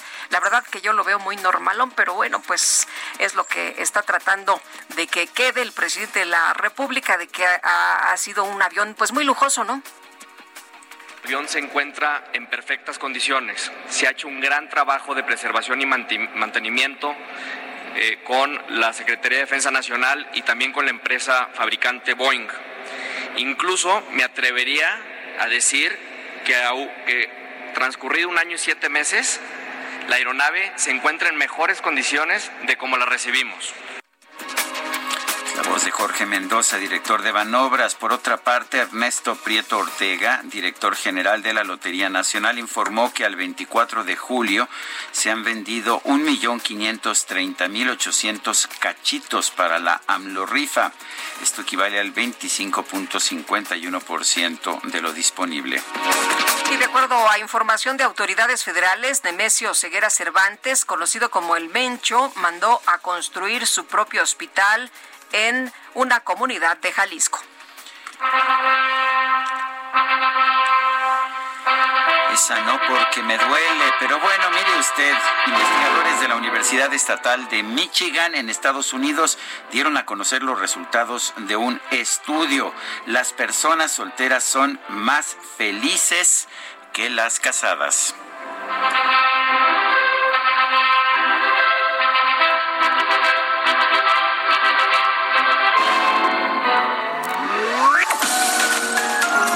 Sarmiento y Lupita Juárez quieren conocer tu opinión, tus comentarios o simplemente envía un saludo para ser más cálida esta mañana.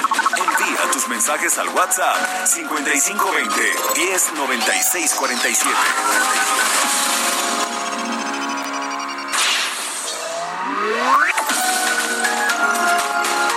Continuamos con Sergio Sarmiento y Lupita Juárez por El Heraldo Radio.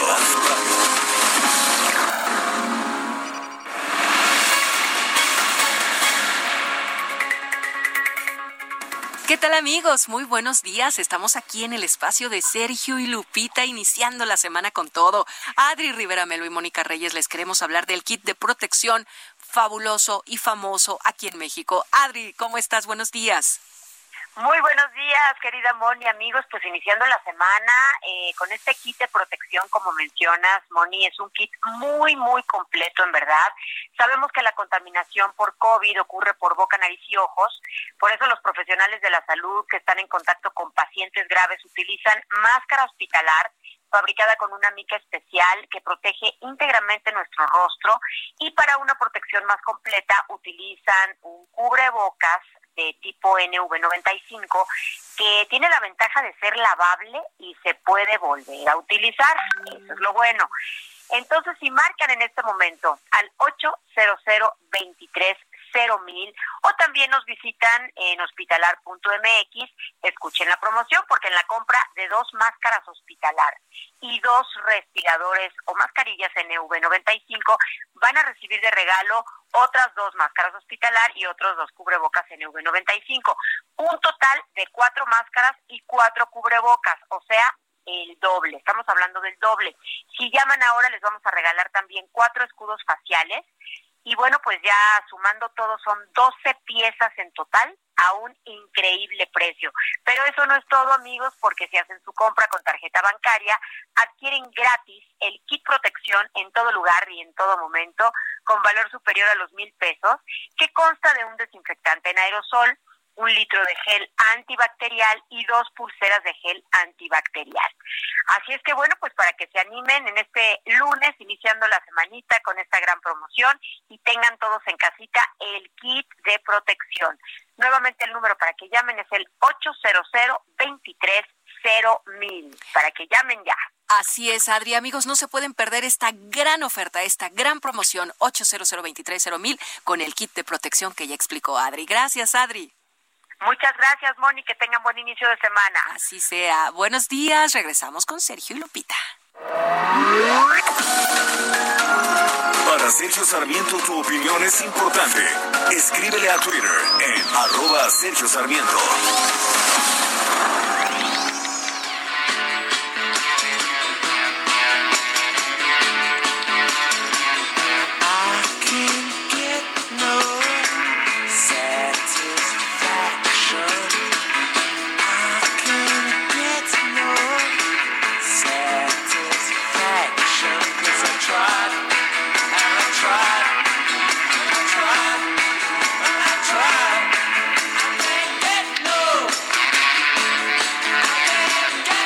Satisfaction. I can't get no satisfaction. No puedo obtener satisfacción. Estamos escuchando a los Rolling Stones. La canción es de Mick Jagger, quien hoy cumple 77 años, y de, y de Keith Richards.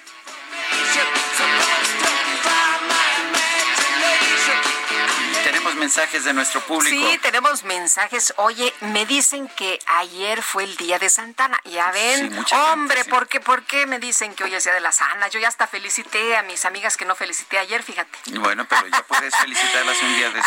Ah, qué cosas. Perdón que no las felicité ayer, pero me dicen que hoy es el santo de los Albertos de los eh, pantaleones, de Natalias. Así que felicidades para todos. Como Pantaleón y las visitadoras. Ándale. Ah, muy bien. Para No es viernes de lectura, pero, podemos empezar. Buena, buena novela. ¿eh? Buena muy novela. divertida, muy divertida. Claudia Álvarez dice, ¿qué dijo el presidente, el señor presidente de los desplazados de Chiapas hoy en la mañanera?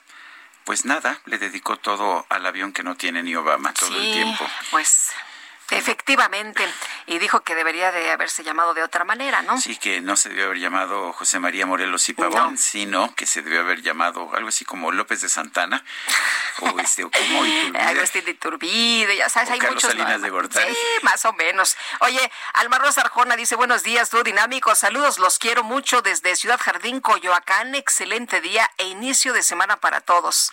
Eh, otra persona nos dice una felicitación por darnos las noticias claras, por eso quisiera preguntar preguntarles que ahora que ya están los verificentros abiertos, mi pregunta es, mi carro apenas se le venció la verificación por haberlo comprado y sacar doble cero hace dos años, pero es engomado amarillo. ¿Tengo que verificar o será hasta el próximo año como los demás carros con engomado amarillo? No, este tiene que verificar, tengo entendido, este año. Eh, había dos verificaciones al año, nos habían puesto dos verificaciones al año, suspendieron una eh, para los que no habían este, completado la verificación, pero todos tenemos que verificar otra vez en el segundo semestre. Ya sabe usted para qué hacer las cosas una vez y las puede usted hacer dos veces y perder dos veces el tiempo. Pues no hay otra razón. Ya vimos también, de hecho, cuando se suspendió la circulación de vehículos, que no son los vehículos los que generan contaminación de aire. Tuvimos días muy malos de aire con casi ningún vehículo en circulación. Así es. Y bueno, tiene que hacer eh, cita. Eh, lo puede hacer en la página que es sma.edomex.gov.mx y ahí puede encontrar más información. Son las nueve con seis minutos. Este domingo los templos y los recintos religiosos en la Ciudad de México reabrieron sus puertas. Llevaban casi cinco meses cerrados. Eh, las misas se están reanudando, pero con protocolos distintos. ¿Cuáles son los protocolos? Vamos a, hablar sobre este tema y todo lo que implica con el padre Cipriano Sánchez. Él es sacerdote católico y es rector de la Universidad Anáhuac de México. Cipriano, ¿cómo estás? Buenos días gracias por tomar la llamada. Al contrario, Sergio, Lupita, eh, de veras, gracias a ustedes por hacerme el favor de invitarme. No, buenos días. Eh, gracias, gracias. Déjame empezar por el principio. Abrieron todos los templos. Yo ah, hay una iglesia a, media cuadra, a dos cuadras de mi casa y estaba cerrada. Eh, ¿Abrieron todo, todas las iglesias o nada más algunas? Eh, no, no, se abrieron todas. De hecho, el cardenal. para empezar, hay que decir una cosa, Sergio. Cada obispo diocesano, acordémonos que la iglesia católica está dividida en diócesis, que es el equivalente a provincias, por decirlo así, más o menos, una, cosa así, eh, algo equivalente a, al, concepto civil de provincia. Eh, en la Iglesia Católica cada obispo es, entre comillas, eh, autónomo, vamos a llamarlo así. O sea, no, y cada obispo tiene que, un poco como sucede con los gobernadores, por ponerlo de alguna manera, tiene que poner su propio semáforo. Eh, y luego también en una realidad tan complicada como es tanto la Ciudad de México o el Estado de México, la zona metropolitana, pues lógicamente hay muchas, hay muchas realidades. No es lo mismo la situación que puede darse en Toluca que en la zona de Interlomas, por ejemplo, o, de, la zona, o la zona que colinda con Michoacán. Lo mismo sucede en la Ciudad de México, hay colonias, que sabemos que hay colonias que están más en riesgo que otras, unas están con más casos que otras. Todo este, este, esta ambientación, Sergio Lupita, es para, para entender, eh, justamente para intentar entender lo que está significando, lo que está significando esta, esta realidad. Em, y por eso es que vamos a encontrar efectivamente iglesias cerradas. Em, iglesias cerradas porque en ese momento el, el, cardenal ha decidido que esa iglesia, por la circunstancia concreta de la zona, por la cantidad de, de casos de pandemia que puede estar viendo en la zona, eh, es, es, una iglesia que no, que no es conveniente abrir para que no se congreguen los fieles en la iglesia. Eh, eso es lo primero. Y luego lo segundo, Sergio, es que también, efectivamente, tú lo comentabas, se han puesto unas reglas para que eh, no asista al templo más del 30% de su capacidad. Y, y entonces en algunos templos incluso han puesto un cartelito que dice capacidad máxima, un poquito como sucede en algunos eh, restaurantes y cosas, ¿no? capacidad máxima a tantas personas, ¿no? Para que efectivamente se cumplan todas estas reglas. Entonces, es, una realidad diversa, siempre dentro de una normativa de cuidado de la salud, Lupita. Padre, eh, ¿no habrá bautizos, bodas, 15 años o, o, sí y nada más, eh, eh, pues la persona con sus familias o las personas, los, los a lo mejor los novios y, alguien de su familia? Sí, efectivamente, de hecho los sacramentos no están suspendidos. estuvieron suspendidos, por así decir, más o menos a partir del, del 5, del 10 de abril, una cosa por el estilo, que de hecho acuérdense que ya en Semana Santa no hubo Semana Santa este año, si ustedes se acuerdan, ¿no? Se, se suspendieron las misas a partir prácticamente del Domingo de Ramos. Eh, ya se han vuelto a abrir eh, las misas dominicales este domingo, lo que comentabas tú, Sergio, están abiertas las misas dominicales y los sacramentos se están llevando a cabo, pero con una, una restricción también de asistencia. Por ejemplo, las bodas, yo tuve una boda el sábado pasado, puede volver a haber bodas otra vez, pero siempre con una restricción en torno también más o menos al 30% de, de, de lo que cabe en la capilla, ¿no? Eh, si la iglesia es de 200 personas, pues el 30% son 60 y esas son las que tienen que, que pueden estar. Entonces los sacramentos sí están abiertos, sobre todo los sacramentos, Lupita, porque el bautizo sí puede haber, son pequeños, son eh, pueden ser ceremonias pequeñas de 20, 25 personas, bodas lo mismo, 15 eh, años posiblemente estén restringidos, pero es un poquito más compleja siempre una, una ceremonia de, de 15 años, aunque sí es una misa de acción de gracias que como tal se podría llevar a cabo. Lo mismo funerales, estamos en la misma situación, Lupita. ¿Por qué es importante la misa física? ¿Por qué para los fieles es tan importante poder asistir en persona a una, a una misa? Yo te sé que tocas un punto, la verdad, muy, muy esencial. Eh, yo creo que a lo mejor a ti te ha pasado, y a ti también, Lupita, en este tiempo, ¿no? O sea, eh, nos hemos visto con todos nuestros amigos por miles de, plataformas, ¿no? Que, tecnológicas que tenemos. Pero nada sustituye el, reunirnos y el estar mm, eh, justamente todos juntos, el estar todos en, una, un sentido de comunidad. Entonces, la, misa es importante, primero porque es la forma de expresar que somos una comunidad cristiana, de, creyentes en la persona de Jesucristo, de creyentes en una serie de valores y de creyentes también en lo que nos pide el Evangelio de Jesucristo. Eso es lo primero. Pero también hay otra realidad, Sergio Lupita, que es muy importante para nosotros los católicos de forma particular, eh, y en general también, por ejemplo, para los ortodoxos, las comunidades históricas, y es que pues no puedes comulgar eh, por, la pantalla de la computadora. ¿no? Entonces, esa restricción sacramental, tanto especialmente de la Eucaristía, hace que sea particularmente importante porque no olvidemos que para los católicos la misa, la misa dominical es el recuerdo y la participación en la muerte y resurrección de Jesucristo y eso se hace a través de la Eucaristía y al no poderla tener pues obviamente al tenerla a través de una pantalla pues siempre existe esta, esta restricción, Sergio. Bueno, pues eh, como siempre, Padre Cipriano Sánchez, gracias por hablar con nosotros. Al contrario, Sergio Lupita, un gusto como siempre. ¿Son abuelos ustedes dos? ¿Abuelos? sí, ¿no? No, no, para nada, que yo sepa, no.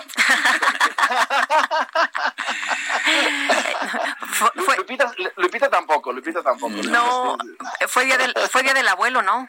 Así fueron los días de los abuelos, porque ayer justamente lo estaban comentando en instantes a Joaquín y Santana. Son lo que, según la tradición, los padres de la Virgen María, y por eso es que los abuelos de Jesús y por eso ah. se celebra el Día de los Abuelos. Eso, eso no lo sabemos aquí. El problema es alguien de nuestro público dijo que era hoy y ya nos corrigió todo el mundo que nos está escuchando. Que, hoy, que, hoy, es, ajá, que hoy es Día de Natalia y de Pantaleón y sí, otros santos. Sí, sí, ya, ya les doy también algunas referencias non sanctas, pero no, no hay problema, no hay ninguna, ninguna eso, eh, lo, platicamos después, padre. Un abrazo, Sergio. Qué gusto, Lupita. Gracias, padre Cipriano. Muy buenos días. Un abrazo, hasta pronto. Son las nueve con trece minutos. Este es el momento de decidirte con Scotiabank. Y en otras noticias, Gerardo por fin podrá taparse el tatuaje con el nombre de su ex, usando la bonificación que recibió en su tarjeta de crédito Scotiabank sin anualidad por cambiar su nómina. Un cambio siempre es bueno. Scotiabank, tú decides, nosotros te asesoramos. Consulta términos, condiciones, comisiones y requisitos de contratación en scotiabank.com.mx diagonal cambio. Bueno, ¿y cómo se pueden usar las tarjetas de crédito, pero que tú siempre salgas beneficiado, ¿no? A tu favor. Vamos a platicar con Luis Miguel Rangel, director de tarjetas de crédito de Scotia Bank, a quien saludamos con mucho gusto. Luis Miguel, ¿cómo estás? Buenos días. ¿Qué tal? Eh, buenos días, Lupita, Sergio, y buenos días a todo el auditorio. Eh, pues muchas gracias y muy contento de estar nuevamente con ustedes. Y pues bueno, sabemos que, la coyuntura actual ha venido a cambiar nuestras vidas en varios aspectos, no solo en la forma que trabajamos, sino cómo nos estamos relacionando con los demás y pues eh, por supuesto también en la forma que hacemos compras. Ya aquí en el programa hemos hablado de la importancia que ha adquirido el comprar en línea para evitar salir a la calle o también hemos hablado del auge de los servicios que puede solicitar uno a domicilio donde las tarjetas de crédito juegan un papel súper importante, brindando seguridad a los usuarios, eh, disminuyendo el uso de efectivo y con la facilidad de adquirir todos los bienes que uno requiere desde casa. Entonces, eh, es muy claro que ahora las tarjetas de crédito más que nunca son instrumentos por demás útiles y convenientes porque utilizándolas de manera adecuada como un financiamiento de corto plazo, que es como lo debemos de considerar, que es para financiar deudas de 20 a 50 días, eh, nos abren mucho eh, a, la puerta muchos beneficios como descuentos, recompensas y la confianza de tener un medio de pago completamente respaldado por los bancos. Y en el caso de Scotiabank, buscamos la forma de que nuestras tarjetas de crédito ayuden a nuestros clientes en lo que necesiten ahora en estos momentos. Y por eso tenemos un nuevo beneficio que les permite a los tarjetavientes diferir todas las compras que realicen, mayores a mil pesos, a un programa de pagos fijos con tasa preferencial. Esto lo que le ayudará a los tarjetavientes es que podrán controlar mejor el monto de su pago mensual de acuerdo a sus necesidades y eligiendo un plazo que va desde 3, 6, 9 y hasta 12 meses. Con esto, los clientes van a poder tener la certeza de que van a pagar por esas compras un monto fijo cada mes, que esto le va a permitir ayudar a tener un mejor control de su deuda. Es bien importante que siempre se fijen un presupuesto para estas compras con anterioridad. Y pues este beneficio lo pueden solicitar llamando al 55 57 28 19 00 y pues bueno, como lo hacemos aquí eh, siempre que estamos con ustedes, les invitamos a, o les recomendamos a los clientes que vayan a utilizar este beneficio, que elijan un plazo que sea menor a la vida útil del producto. Y así van a evitar eh, seguir pagando por un producto cuyo beneficio expiró. Bien, pues Luis Miguel, muchas gracias como siempre por platicar con nosotros y que tengas buena semana. Muchas gracias y un gusto saludarlos. Buenos días. Son las nueve con diecisiete. Esto fue el momento de decidirte con Scotiabank.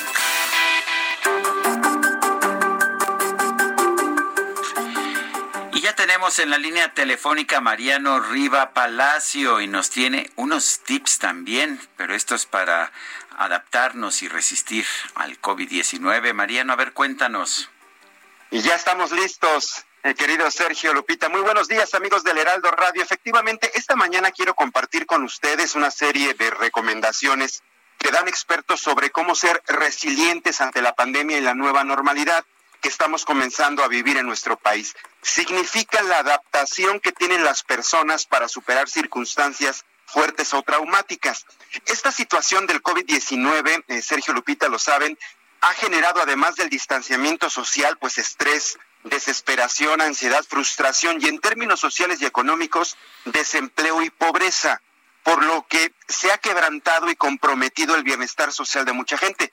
Por eso en Bienestar H le preguntamos a la doctora Ximena Chao Rebolledo, ella es especialista en educación socioeconómica, cómo podemos adaptarnos y ser resilientes hasta a esta nueva normalidad, que además significa, Sergio Lupita, nuevas reglas, nuevos códigos desde comportamiento hasta de vestimenta con el uso de cubrebocas y caretas. Ella nos respondió que este coronavirus desató una serie de emociones desde las cuales se empezó a fugar el bienestar, que condujo a la gente a un estado de crisis, que hay mucha gente enojada, irritada y con miedo. No obstante, para poder alcanzar esa readaptación, nos dice que es necesario hacer una pausa y suspender esas reacciones para que desde la autorregulación logremos darle entrada a una respuesta reflectiva que parte de la acción informada. Pero además recalca el especialista Sergio que eso no quiere decir que caigamos en un optimismo absoluto de que todo va a ser fácil, sino más bien es un optimismo informado desde el cual se pueden generar posibilidades de colaboración. Aquí vienen los tips precisamente. La especialista nos dice que debemos tener dos tipos de resiliencia, la física y la emocional. La física tiene que ver con ser conscientes en la respiración cuando se entra en un momento de angustia. Significa también que nos tenemos que mover, hacer ejercicio, activarnos porque el cuerpo no puede estar en letargo por mucho tiempo.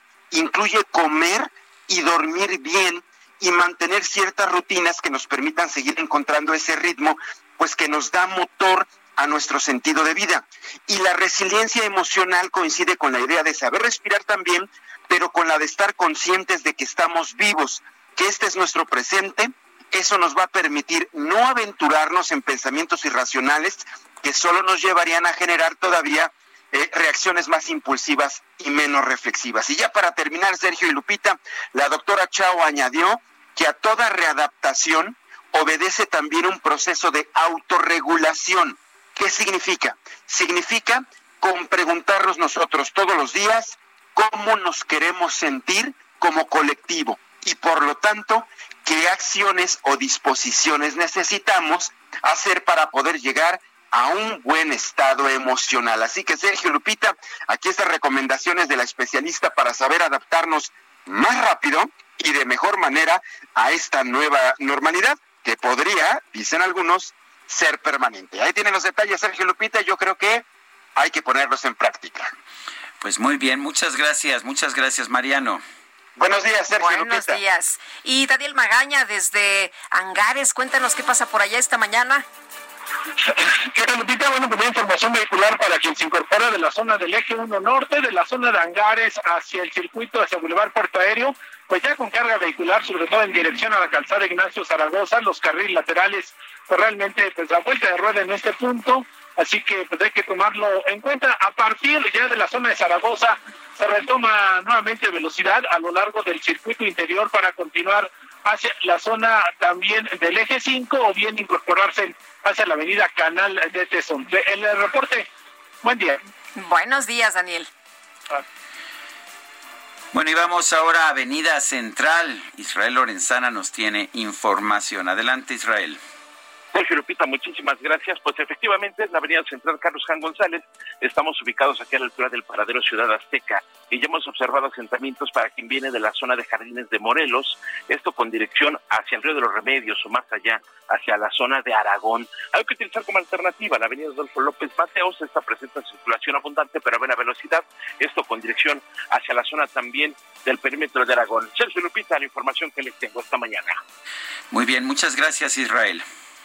Hasta luego. Son las nueve, las nueve de la mañana con veintidós minutos.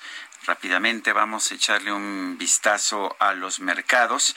Los mercados en esta mañana están mixtos. La bolsa mexicana desciende muy ligeramente, 0.05%, mientras que el Dow Jones sube 0.4%. El Nasdaq cae 0.9% allá en los Estados Unidos. El dólar se ubica en 22 pesos con 46 centavos en ventanillas bancarias, mientras que en el mercado al mayoreo, el mercado internacional, 22 pesos con 7 centavos. Ah, se ha fortalecido casi 1%, unos 20 centavos el peso en esta, en esta madrugada, en esta mañana. Y tenemos, uh, tenemos un cumpleaños, Guadalupe. Sí, tenemos un cumple.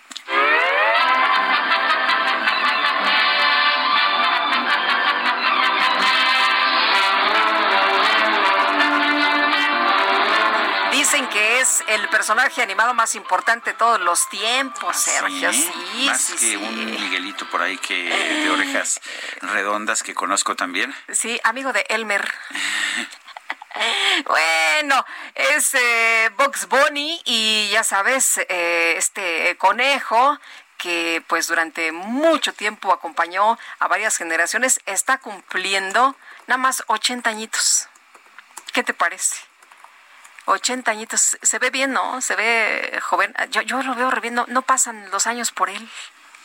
Lo estoy viendo aquí, me pasaron una imagen y su tradicional zanahoria. Así que, bueno, pues un abrazo a Box Bunny esta mañana, que está cumpliendo 80 años pues eh, con su tradicional eh, zanahoria en mano y, sabes ya airoso de cualquier enredo que siempre se metía y bueno con este saludo de que qué hay de nuevo viejo bueno, son las nueve de la mañana con 24 minutos. Guadalupe Juárez y Sergio Sarmiento estamos en el Heraldo Radio.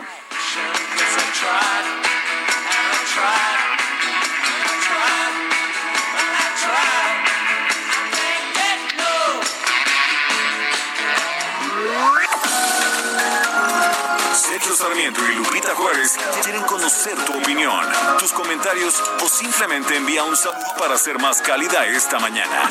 Envía tus mensajes al WhatsApp 5520 109647.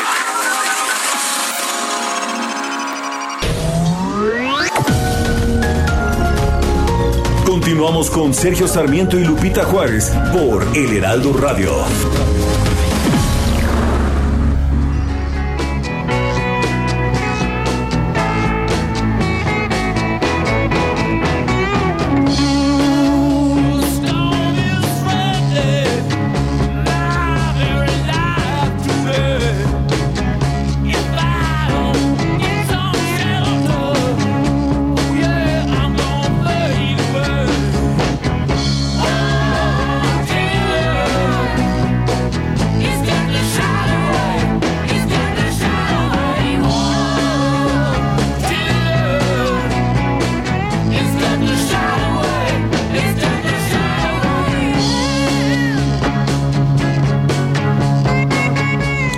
Escuchando música de los Rolling Stones. Estamos festejando el cumpleaños del cantante y compositor Mick Jagger. Gimme Shelter, dame protección, dame refugio, uno de los grandes éxitos de los Rolling Stones.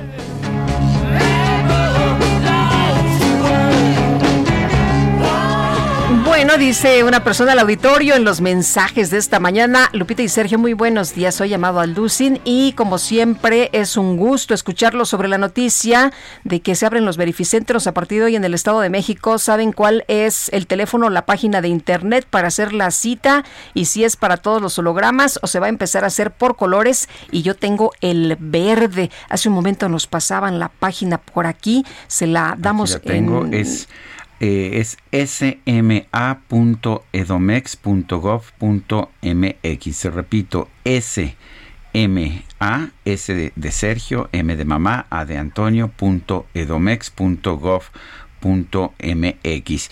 También Angelina Negrete, nuestra Angelina Negrete, dice una felicitación a mi papá. Jesús Negrete Díaz, que hoy cumple 63 años. Pues muy bien. ¿Dónde quedaron las mañanitas? Otro cumpleañero. Otro cumpleañero, él y Mick Jagger. Me parece, me parece muy bien. Bueno, eh, vamos, vamos con otros temas. Este fin de semana falleció pues una de las grandes actrices de las actrices del viejo mundo de Hollywood.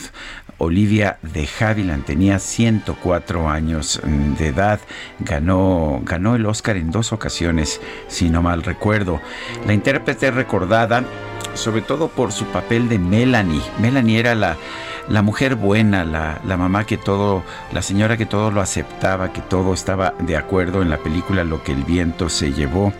Eh, es una película que pues que ha estado recientemente en el ojo del huracán porque HBO Max la retiró temporalmente de su catálogo como un acto de censura, ya que si bien en su momento se consideraba una película progresista, una película que nos mostraba la vida en el sur de los Estados Unidos antes de la guerra civil, ahora se considera políticamente incorrecta. La actriz murió pacíficamente de causas naturales el domingo en su casa en París. Eh, Olivia de Havilland era una morena de ojos grandes y bueno, eh, en lo que el viento en lo que el viento se, llevó, eh, en lo que el viento se llevó, eh, fue una de las, de las de los personajes más característicos. Hermana de la actriz Joan Fontaine de Havilland ganó el Oscar por eh, To Each His Own y The Heiress, a cada quien lo suyo y la heredera. Además coprotagonizó varias películas con Errol Flynn, con Errol Flynn, entre ellas la clásica Las aventuras de Robin Hood.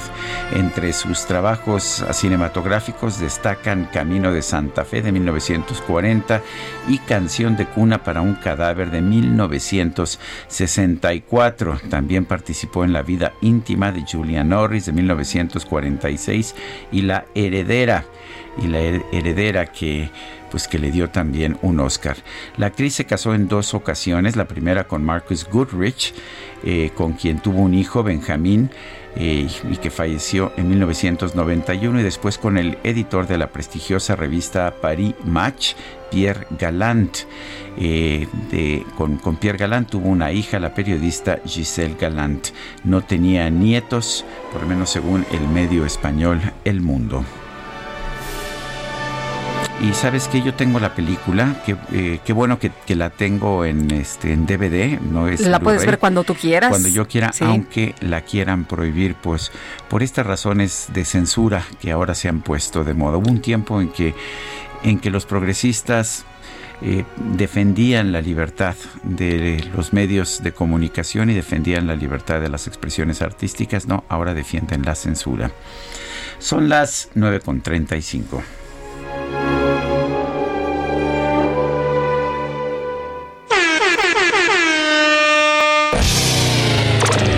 Micro deportiva.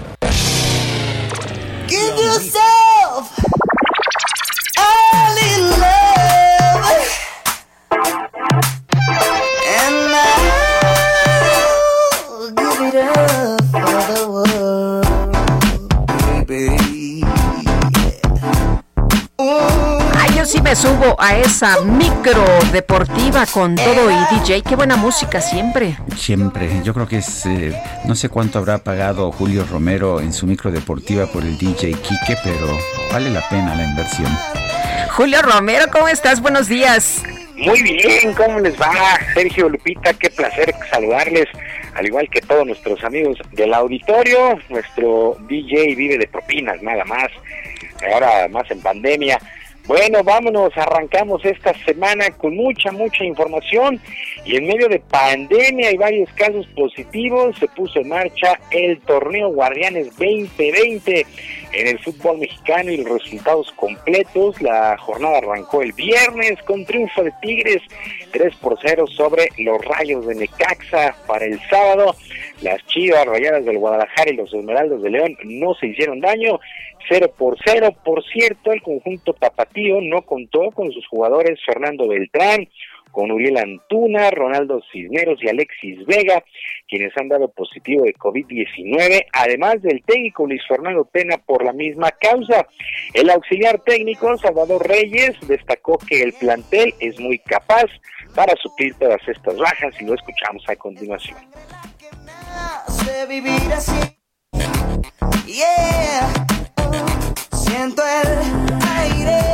Despegarme, mueve el cuerpo y todo alrededor de mí. Este, y no podemos excusarnos, es para todos igual. En algunos casos les, eh, les tocará un equipo con, con más contagiados, otros con no. Esperemos que pase rápido esto. Pero obviamente que tenemos que adaptarnos y no excusarnos en esta situación.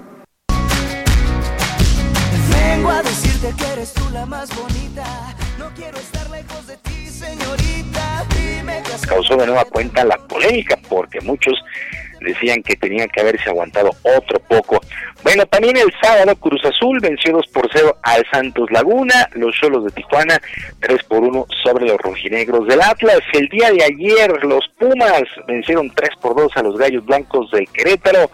Un duelo lleno de errores, pero entretenido. Siempre se agradece que haya goles en un juego de fútbol. En este caso, cinco Pumas contó en el banquillo con el técnico interino Andrés Lilini, que prácticamente tuvo un par de días para tomar las riendas tras la renuncia del español Miguel González Michel. Lilini ha destacado que las personas, los técnicos cambian, pero la idea que tienen como institución prácticamente no se mueve. Te lo juro, no me importa lo que digas. Mira, mujer, mi corazón no lleva prisa. Pero no dejes esperando. El fútbol está continuamente eh, arraigado a esas situaciones de cambios de, de entrenadores por diferentes circunstancias. Ya es una costumbre en todos los procesos que se viven que puede venir un entrenador porque se va otro y a lo mejor dar vuelta. Lo que sí no se va a cambiar es la filosofía. Hoy hemos cometido eh, errores, pero lo que no vamos a traicionar es la filosofía de Pumas. Hoy los jugadores creo que han terminado físicamente muy fatigados. Hubo un, un- hubo un gran deseo por hacer las cosas bien. En algunos momentos la hicimos, en otros tantos no. pues como sea, triunfo es triunfo y Pumas sacó el resultado el día de ayer. Para hoy lunes, triple cartelera, triple cartelera para hoy lunes. El San Luis contra Juárez a las 6 de la tarde. Este duelo se tenía que haber disputado el pasado jueves, pero por el tema del coronavirus se movió para este lunes. El que ya estaba fijo en el calendario, Pachuca contra América a las 20 horas y otro duelo que también se movió, el de Mazatlán FC contra la Franja del Puebla. Este duelo, ojo, arranca a las 10 de la noche tiempo del centro de México y para mañana martes Monterrey contra Toluca a las 7 de la noche. Este juego se tuvo que mover no por el tema de la pandemia, se movió debido al huracán Hanna que afecta ya a la Sultana del Norte y se tuvo que cambiar para el día de mañana a las 7 de la noche en Monterrey contra Toluca. Y se disputó la última jornada de la Liga Premier allá en Inglaterra y el Chelsea venció 2 por 0 al Wolverhampton. El equipo del Wolverhampton no alcanzó a meterse a competencias europeas, se quedó fuera de Europa League. A pesar de no lograr este objetivo, pues el Wolverhampton tuvo en Raúl Jiménez a uno de sus jugadores más destacados, ya que el mexicano terminó en el top 10 de goleadores en la Premier, en el octavo lugar con 17 dianas en 38 duelos, además de 6 asistencias. El la luz. Eh, se nos fue la luz, este está entrando seguramente en nuestra planta en estos momentos. No sé si usted, amigo, nos pueda escuchar. Eh, estamos teniendo un apagón. Nos dicen que al aire estamos perfectamente bien. Bueno, pues eh, se nos fue la luz, pero estamos aquí precisamente transmitiendo desde el Heraldo Radio. Esto afecta eh, nuestra, algunas de nuestras funciones, pero no la capacidad que tenemos de salir al aire, gracias a que tenemos una planta que nos permite hacerlo. Eh, no sé si podamos ya hacer la entrevista que tenemos. No, no podemos hacer una entrevista que tenemos ah, en estos momentos. Eh, sí, ya la podemos hacer. Vamos a, vamos con, con, un tema que es el siguiente. El Congreso de la Ciudad de México aprobó las reformas al Código Penal para tipificar como delito las terapias de conversión que atenten contra el libre desarrollo de la personalidad e identidad sexual. Iván Tagles, director de la Asociación Civil YAG México, y lo tenemos en la línea telefónica. Iván Tagle, ¿cómo estás? Buenos días. Muy buenos días, Sergio. Muchas gracias por el espacio. Saludos a ti y a todo el auditorio. Eh, Iván Tagle, cuéntanos, ¿por qué, ¿por qué hay que prohibir, por qué hay que convertir en un delito estas terapias de conversión? Bueno, pues porque ya se ha dicho desde hace años la homosexualidad o las identidades de género no normativas no son ninguna enfermedad.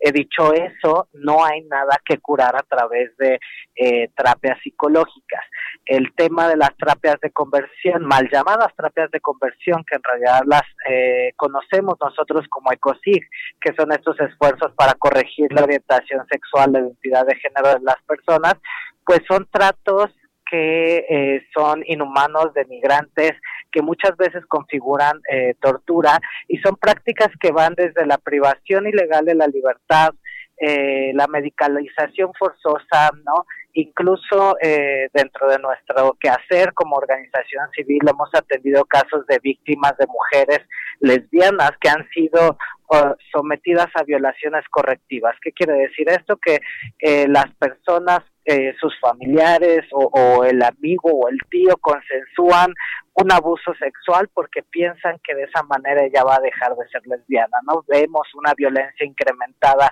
en cuestión de género sobre estas partes y que a final de cuentas eh, los profesionales, algunos profesionales de la salud que promueven este tipo de prácticas terminan por lucrar con el dolor y la desinformación de las personas. Eh, yo en lo personal fui víctima de una de esas prácticas a los 15 años, a mí me privaron de mi libertad durante varios días sin poder comer, sin poder dormir, sin poder tomar agua. Y por supuesto que eh, como toda tortura la víctima termina haciendo lo que el torturador eh, dice o, o, espera. Y entonces eh, ese tipo de situaciones orillan a las personas al suicidio y es una situación que se empezó a dar con mayor fuerza en los últimos meses, en los últimos años en nuestro país. Por supuesto que podemos verlo a través de las noticias de redes sociales, cómo se promueven estas prácticas, ¿no?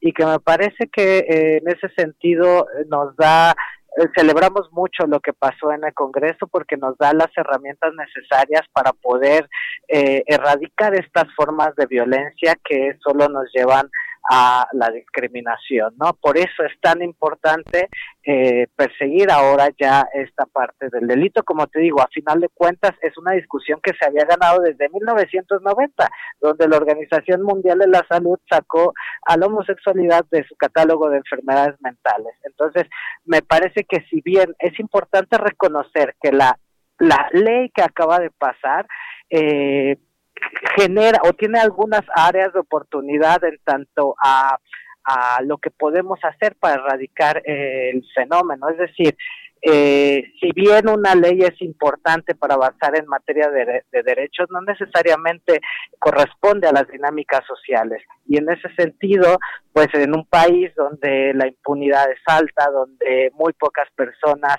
eh, quieren denunciar un delito y donde muy pocas veces se configura el delito, pues tenemos un reto enorme enfrente como sociedad civil para lograr configurarlo, pero sobre todo para sensibilizar sensibilizar a jueces y fiscales, porque hoy en día ellos no tienen conocimiento que esto sigue sucediendo en la ciudad, que pasa en el país y pues este digamos que para nosotros, aparte de ser un rayo de esperanza enorme frente a las crisis que estamos viviendo en el país, ¿no? Eh, el que no se retroceda en el avance y reconocimiento a los derechos de la comunidad LGBTI y, y, y se avance en legislaciones, pues da un rayo de esperanza sobre todo para las y los jóvenes que están viviendo ese tipo de, de discriminación, ¿no? Bueno, pues en Iván Tagle entonces tomamos nota, ya está prohibido, es un delito. ¿Cuál es la pena? La pena es eh, de aproximadamente cinco años de cárcel, 80 eh, horas de trabajo eh, a favor de la comunidad, ¿no? es importante decir que esta iniciativa lo que está contemplando es que personas mayores de edad, el delito se puede perseguir por querella, es decir, una persona, la persona tendría que ir a, poner la denuncia, ¿no? Sin embargo, cuando se da hacia menores de edad o personas que no son capaces por alguna eh, cuestión, eh, se, se va a perseguir por oficio, ¿no? Eh, sobre todo pues protegiendo a quienes son las principales víctimas, ¿no? Que en este caso son las niñas, niños y adolescentes que, como te digo, eh, en la mayoría de casos que tenemos registrados, pues son ellas y ellos los que principalmente viven ese tipo de prácticas que, como te comento, están basadas en tratos crueles, inhumanos y denigrantes y muchas veces configuran la tortura. Muchas gracias Iván Tagle por hablar con nosotros. Muchas gracias a ti y a tu auditorio. Saludos y felicidades por este avance en el reconocimiento de los derechos. Gracias. Son las 9 de la mañana con 48 minutos. En su conferencia de prensa de esta mañana, el presidente Andrés Manuel López Obrador aseguró que la pandemia del COVID-19 ha producido mucha tristeza, pero no se debe abandonar el propósito de transformar a México. Estamos eh, padeciendo de una pandemia que ha producido mucha tristeza, fallecimientos, pero no debemos de abandonar el propósito fundamental de transformar a México, porque esto eh, produce desigualdad. El Instituto Nacional de Estadística y Geografía informó que en junio de 2020 las exportaciones totales de mercancías reportaron un alza de 75.57% en comparación con el nivel alcanzado el pasado mes de mayo. Jaime Herrera Corral, exsecretario de Hacienda de Chihuahua, dio a conocer que Alfonso Navarrete Prida, el exsecretario de Gobernación, le pidió retractarse de sus acusaciones contra el exsecretario general adjunto del PRI, Alejandro Gutiérrez, por el supuesto desvío de 250 millones de pesos. China informó que pues hay 61 nuevos casos por COVID y esto en las últimas 24 horas, el mayor aumento diario de contagios desde mediados de abril después de que aparecieran focos de infección en tres provincias de aquel país.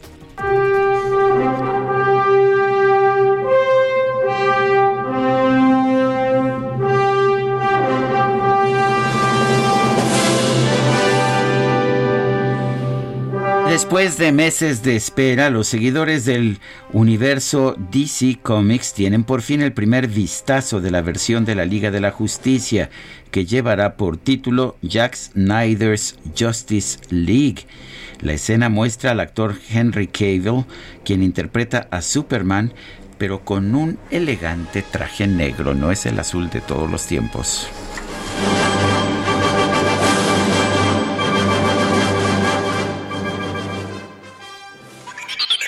Acompaña a la chef Ana Martorell a descubrir el secreto para encontrar el sabor imposible que obsesiona. Bienvenidos a Gastrolab con Sergio Sarmiento y Lupita Juárez. Les rêves des amoureux sont comme le bon vin. Ils de la bueno, y vámonos con el momento delicioso de este espacio. Ana Martorell, ¿cómo estás? Muy buenos días. Buenos días, Lupita, Sergio. Pues hoy vamos a hablar de un tema que creo que yo es muy interesante. Vamos a hablar del maíz, pero no el maíz este maíz que nos comemos, sino este maíz que tiene sus mitos, que tiene sus leyendas. La verdad es que en México, en su historia prehispánica, hay muchos que cuentan que la comida también tiene leyendas. Así es que me anduve dando a la tarea de ver para qué se usaba el maíz aparte de para comer. Y escuchen por favor esto. Nuestros antepasados practicaban la adivinación con el maíz. Ya hemos hablado que el maíz es uno de los alimentos que es base de la gastronomía mexicana. Fue el alimento base desde, bueno, la época precolombiana y hoy se mantiene para nutrir a millones de mexicanos. Si pensamos hoy en el uso que nos da el maíz, bueno, es muy fácil. Hacemos tortillas, hacemos carnachas como gorditas, tacos, flautas, sopes, guaraches, memelas, tamales. Es un producto utilizado también para endulzar. Tenemos el jarabe de maíz como bebidas. Hemos logrado el agua de maíz, el pozol. Bueno, lo interesante es que según varios escritos que relatan la vida de la época prehispánica, hablan que las personas utilizaban los maíces para leer la suerte. Y yo decía, pero ¿cómo puede ser esto? Pues ahí les va. Les voy a dar un ejemplo para que se lo metan en la cabeza igual que me lo metí yo. El adivino, por ejemplo, si teníamos algún enfermo, el adivino tomaba unos granos de maíz, para ser exactos, 20 granos de maíz. Los lanzaba sobre una tablilla si los granos caían cerca los unos de los otros, significaba que el enfermo enterraría. Pero si se dividía en dos grupos, quería decir que la enfermedad se apartaría del enfermo y sobreviviría. También creían que si un maíz caía de canto, parado, y otro apuntando al sol, el enfermo sobreviviría. Pero si los dos caían hacia arriba, el enfermo seguiría gravemente enfermo. La otra era que el adivino cortaría la punta del grano de maíz con sus dientes, siete granos de maíz, y los ponía en un recipiente con agua y los tapaba. Al destaparlo, si veía que las, los maíces flotaban, bueno, el enfermo moriría. Pero si se iban al fondo, el enfermo sanaría. Usaban este tipo de, de, adivinanza también para saber si estaban embarazados, para saber si en algún momento tendrían animales en su vida o si tendrían maíz. No sé si ya lo habían escuchado esto, yo la verdad no, nada más había escuchado que leían las cartas, pero no el maíz. ¿Cómo ven, Sergio y Lupita? Bueno, creo que cartas no tenían, pero maíz sin duda tenían y cacao. Pero bueno, ya supimos cómo adivinaban el futuro. Me parece bien, Sergio. Lupita, un fuerte Gracias, Ana Martorell. Pues Sergio, yo ayer me eché unos esquites bien buenos. No, no sé cuál será mi futuro, pero ayer lo disfruté demasiado. Pues por lo menos 200 gramos más de panza. Se nos acabó el tiempo, son las 9.54. Que la pasen todos muy bien, que tengan una extraordinaria semana y nos escuchamos mañana tempranito, 7 en punto. Buenos días. Hasta entonces, gracias de todo corazón.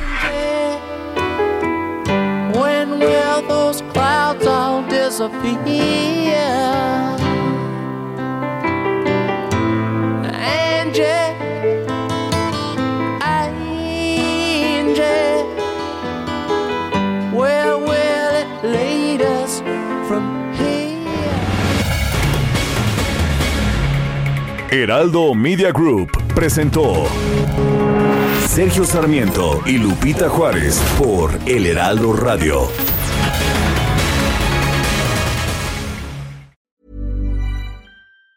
Planning for your next trip? Elevate your travel style with Quince. Quince has all the jet setting essentials you'll want for your next getaway, like European linen, premium luggage options, buttery soft Italian leather bags, and so much more and it's all priced at 50 to 80% less than similar brands. Plus, Quince only works with factories that use safe and ethical manufacturing practices. Pack your bags with high-quality essentials you'll be wearing for vacations to come with Quince. Go to quince.com slash trip for free shipping and 365-day returns.